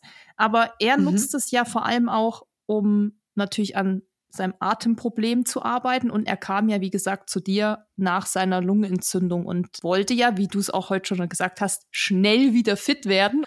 Ähm, aber die Motivation von Dennis, und das kannst du ja am besten auch noch mal vielleicht selber oder sag selber, was deine Motivation war, vor allem zu Brigitte zu gehen und das jetzt mal anzugehen. Ja, erstmal, wie Brigitte gesagt hat, ich wollte schneller wieder fit werden. Aber ich bin auch ehrlich und ich kam aus dem Krankenhaus raus und habe nicht gesagt, oh, ich suche jetzt einen Atemphysio oder einen Spezialisten für die Atmung, weil ich glaube, wie es auch den meisten Zuhörern so geht, für mich war das ein komplett neues Thema. Ich wusste es nicht mal, dass es Personen gibt, die so ein Spezialgebiet haben. Und für mich war das wirklich wie böhmische Dörfer. Aber ein befreundeter Physiotherapeut meinte, hey Dennis, ich kenne eine, die dir sehr helfen wird. Vielleicht hat sie Zeit. Frag mal bei Begriffe an. Und ich habe angefragt, bekam relativ schnell eine Antwort und war einer der Glücklichen, die bei dir dann in Therapie sind. Äh, zu mir kann jeder kommen. Ja, das weiß ich, aber trotzdem war ich glücklich und so kamen wir zueinander und das Tolle ist, also wir haben einen guten Mix zwischen online äh, und offline. Offline meine ich bei dir in der Praxis. Und ich hätte es nie gedacht, dass man eine Physiostunde auch online. Es geht bei dem Thema super. Das geht hervorragend. Und da meintest du auch, Dennis, in der ersten Stunde, okay, das brauchst du, das, das, das, das. Das meinte Susi mit vielen Geräten. Und das Hauptgerät, was Susi auch hier schon äh, erwähnt hat, ist dieses Pari-Inhaliergerät. Den Kompressor, genau. du hast einen Kompressor, gell? Genau. Mhm, genau. Und somit haben wir sozusagen die erste Stunde gestartet und wirklich dieses Ein- und Ausatmen geübt und nicht dieses schnelle, sondern wirklich, dass es die ganze Luft sozusagen ich spreche das mal in meinen Worten, wirklich tief in die letzten Bronchien angelangt kommt und nicht gleich wieder alles ausatmen, diese Pause. Dazu habe ich noch so eine kleine Pfeife von Gelomed. Mhm. Das ist noch ein zweiteres Gerät zum Ausatmen, aber dieses Pari, mir macht es auch, klingt vielleicht verrückt, aber auch Spaß. Ich fühle mich dann immer. Nee, das ist gut. Ich, so. das, es, es rhythmisiert genau. einen auch. Das ist geschenkte Atemzeit. Genau. Ist das das mhm. Gerät mit dem Dampf? Ja. ja. ja da, da habe ich dann nämlich immer, ich, also meine fünf Cent zu dem Thema, ich habe immer die Videos gedreht von Dennis, wie er das genutzt hat. Also einatmen, ausatmen. Ähm, können wir ja vielleicht auch mal, wenn wir die Folge ja. rausbringen, kann ich so ein Video nochmal in unsere Insta-Story packen, wenn das okay ist ja, für euch klar. beide. Aber dann bitte das letzte Video, da war es schon so halbwegs okay. vielleicht, ja, vielleicht, was auch witzig wäre, also müsst ihr, also muss auch Dennis sagen, ob er das überhaupt will. Aber wenn man wirklich mal eins der ersten Videos nimmt. Dann nehmen wir aber yeah. noch mal eins auf. Mit dein, mit, vielleicht mit deinem Feedback, was, weil ich genau. sag mal so, jeder, der sich das angucken wird, der keine Ahnung hat, wird sich denken, ja, der atmet doch da ganz okay. So würde ich das auch machen. Und dann könnten wir sagen, okay, ähm, Feedback Brigitte, das und das. Und dann könnten wir in der zweiten Story zeigen, wie es jetzt besser ist. Dann kannst du sagen, okay, mhm. was ist jetzt besser? Woran erkennt man das auch? Weil ich habe das immer gefilmt und dachte mir so, es sieht irgendwie jede Woche gleich aus. Also da, da kombinieren wir halt, also dieses Kochsalz inhalieren mit dem Thema Schleimhautpflege, bei ihm halt auch bisschen Viruslast senken, Sekret rausholen. Warum du das gefilmt hast und was man da sieht, ist natürlich das, worüber wir jetzt die erste ein Dreiviertelstunde gesprochen haben, nämlich die, die Atemmuster wie er also atmet, damit man eben das gleich mitkonditionieren kann, weil er ja auch Läuse und Flöhe hat. Und dieses Kochsalz inhalieren mit diesem Pare-Inhaliergerät verbessert die sogenannte mukoziliare Clearance, also die Schleimhautpflege in den Atemwegen. Denn wir haben da ja in diesem respiratorischen Epithel, da sind ja dann so ähm, Zilien drauf, du hast dann Becherzellen, und du hast so eine Gel- und Sohlschicht und da muss es halt immer schön fluffy, schleimig, warm und feucht sein. Und wenn es das eben nicht ist oder beziehungsweise man kann das dann eben auch unterstützen, auch dass sich da diese, ähm, diese Antikörper gut auch auf dieser Schleimhaut verteilen. Das kann man eben mit diesem Gerät, wie wir schon gehört haben, eben nicht. Mit dem Kochtopf kann man das eben gezielt auch in die unteren Atemwege bis ganz unten einbringen. Und diese Pfeife, um die in der Ausatmung dazu zu kombinieren, dann nennen wir Atemphysiotherapeuten das Ganze Bronchialtoilette. Die hat da so eine 21 Gramm schwere ähm, Edelstahlkugel drin. Haribo wird langweilig, die schmeißt jetzt ihren Gummiball hier durch die Ecke. Wie ähm, heißt dein Hund? Die heißt Haribo. Oh, mega. Mhm. okay. Okay. Ähm, und hm. diese tägliche Schleimhautpflege hat zum Beispiel erstmals 2004, also auch nicht mehr so ganz brandneu, übrigens für diese Nasengeschichte, Stickstoffmonoxid und so, gab es 1998 einen Medizin-Nobelpreis, ist jetzt auch nicht mehr so neu. Und Edwards hat 2004 eine äh, Studie herausgebracht, wo er eben zeigen konnte, dass sechs Minuten Kochsalz inhalieren mit 0,9 Prozent, also physiologisch, das ist der Salzgehalt, den wir im Körper haben, die Ausatemluft um ähm, 72 Prozent infektiöses Aerosol reduziert. Das bedeutet, du inhalierst und wenn du eben so ein äh, potenzieller Spreader bist, reduzierst du eben deinen infektiösen Aerosolgehalt. Das hält ungefähr über sechs Stunden. Dann war ewig die Diskussion, ja, ja, das schützt aber irgendwie nur die anderen und dann eben dieses Aerosol, das da ausgeschieden wird, gehen da auch die Keime mit raus und so. 2020 wurde das dann in der Deutschen Gesellschaft für Pneumologie dann auch auf der Website aufgenommen, alles safe, alles gut. Also man weiß mittlerweile und bestätigt, ging ja dann am Ende der Pandemie auch durch die Presse, dass es eben auch eine Behandlungsmethode ist, für Corona oder gegen Corona. Und jetzt eben auch diese aktuelle Studie, die gerade rauskam, die ich gerade erwähnt habe, ähm, dass das beim äh, Kochsalzgurgeln im Rachen und für die Nase genauso funktioniert. Was man ja auch normal hat, also jetzt mal weg von Infekten und Belastungsasthma, man vergisst ja auch noch das Thema Open Window Effekt. Ja, es ist ja normal, dass ich einer nach einer sportlichen Belastung, je nachdem wie intensiv die war, einen Leukozytenabfall habe. Und um in diesem Open Window, also in diesem offenen Fenster mit dieser redu normal reduzierten Leukozytenanzahl weniger infektanfällig zu sein, macht es natürlich auch aus diesem äh, aus dieser Sichtweise Sinn, seine Schleimhäute zu pflegen. Das ist ein guter Tipp. Und ähm, ja, Brigitte, wir sind schon bei einer Stunde 48 hier. Oh, und wahrscheinlich könnte man noch tausend Dinge bequatschen. Ähm, ja. Was ich so für mich mhm. mitnehme, ist auf jeden Fall, ich gehöre zu diesen aktuell noch 30 Prozent, wahrscheinlich mehr, die ja ein Atemproblem haben. Ja, also die sich mal mit äh, ein bisschen entspannen können und gucken können, wie, wie atme ich, so würde ich das nennen. Das Wort Problem ist ja immer, ich meine, wir haben ja alle kein Problem. Ich werde zukünftig auch Nasenatmung trainieren. So, jetzt ist bei uns äh, Flocky auch unruhig hier hinter uns. Ne? Die, die Hunde, die Hunde sagen sich jetzt so Hallo, Abendbrotzeit. ähm, genau, Nasen, Nasenatmung, großes Thema hier gewesen heute. Mhm. Das Thema, ja, Nasenspülung, habe ich noch nie in meinem Leben ehrlich gesagt drüber nachgedacht. Auch spannend. Was hatten wir noch? Ja, mit der Schrittfrequenz war auf jeden Fall auch ähm, kann man auch mal auf dem Schirm haben. Was hatten wir noch? Mund zu kleben. Mund zu kleben müsst ihr nicht machen. Ähm, ihr könnt auch einfach so versuchen. Ich hatte mal. Doch, klebt euch nachts den Mund zu. Ach, nachts. Why not? Ja, nachts den Mund zu kleben, beim Laufen zu kleben, klar. Naja, ich habe nämlich gelesen, dass man das auch testen kann mit der Nasenatmung, in, wenn man läuft, dass man sich einen Schluck Wasser in den Mund macht, weil dann ist man ja so ein bisschen gezwungen, den Mund auch zuzubehalten. Also man soll es nicht runterschlucken, sondern man soll wirklich das Wasser im Mund lassen und trainiert dann damit die Nasenatmung. Aber das habe ich jetzt noch nicht gehört. Jetzt habe ich wahrscheinlich wieder auf irgendeinem so mhm. ähm, klassischen Laufmediums-Webseiten-Ding gelesen als Tipp oder so. Äh, das muss ich, das muss ich mir mal durchdenken, jetzt so spontan. Ach, spontan weiß ich nicht. Also ich meine, ich kann einfach den Mund zu machen und versuchen, wie, wie entwickle ich mich mit meiner Nase so? Wie geht's mir damit? Wichtig ist wirklich die Message, Leute, es ist nur Atmen. Und Bauchatmen und eben dieses Entspannen. Es muss eben dieses Entspannungsmoment reinkommen, weil Atmung ist tief gekoppelt an Emotion, an Gefühl, an Sprechen, an Zuhören, an Reaktionen. Und auch die muss man eben neu konditionieren, weil da kommt ja so eine Atemstressreaktion her. Das sind doch wunderbare Abschlussworte, würde ich sagen. Besser kann man es nicht zusammenfassen. Genau. Und wenn ihr noch mehr von Brigitte erfahren wollt, dann kannst du uns doch sagen, wo man dich findet. Eine klassische Podcast-Endfrage.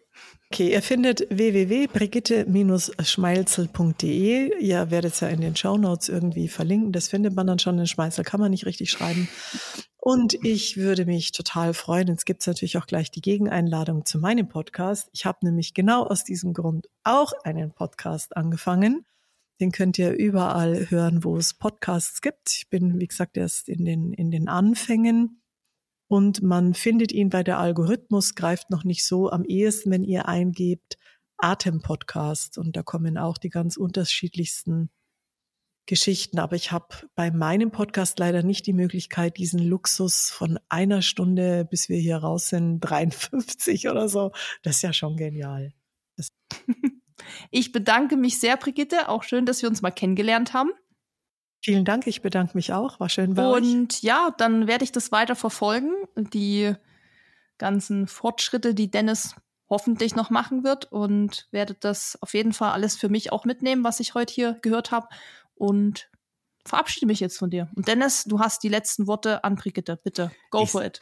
Ich sage auch Riesendanke für deine wertvollen Expertise und es war wieder sehr spannend und sehr hilfreich und auch ich habe wieder was dazu gelernt und ich werde immer weiter dazu lernen. Vielen, vielen, vielen, vielen, vielen Dank. Ich bedanke mich ganz herzlich bei euch und wenn irgendwo der Schuh drückt, Leute, meldet euch. Super.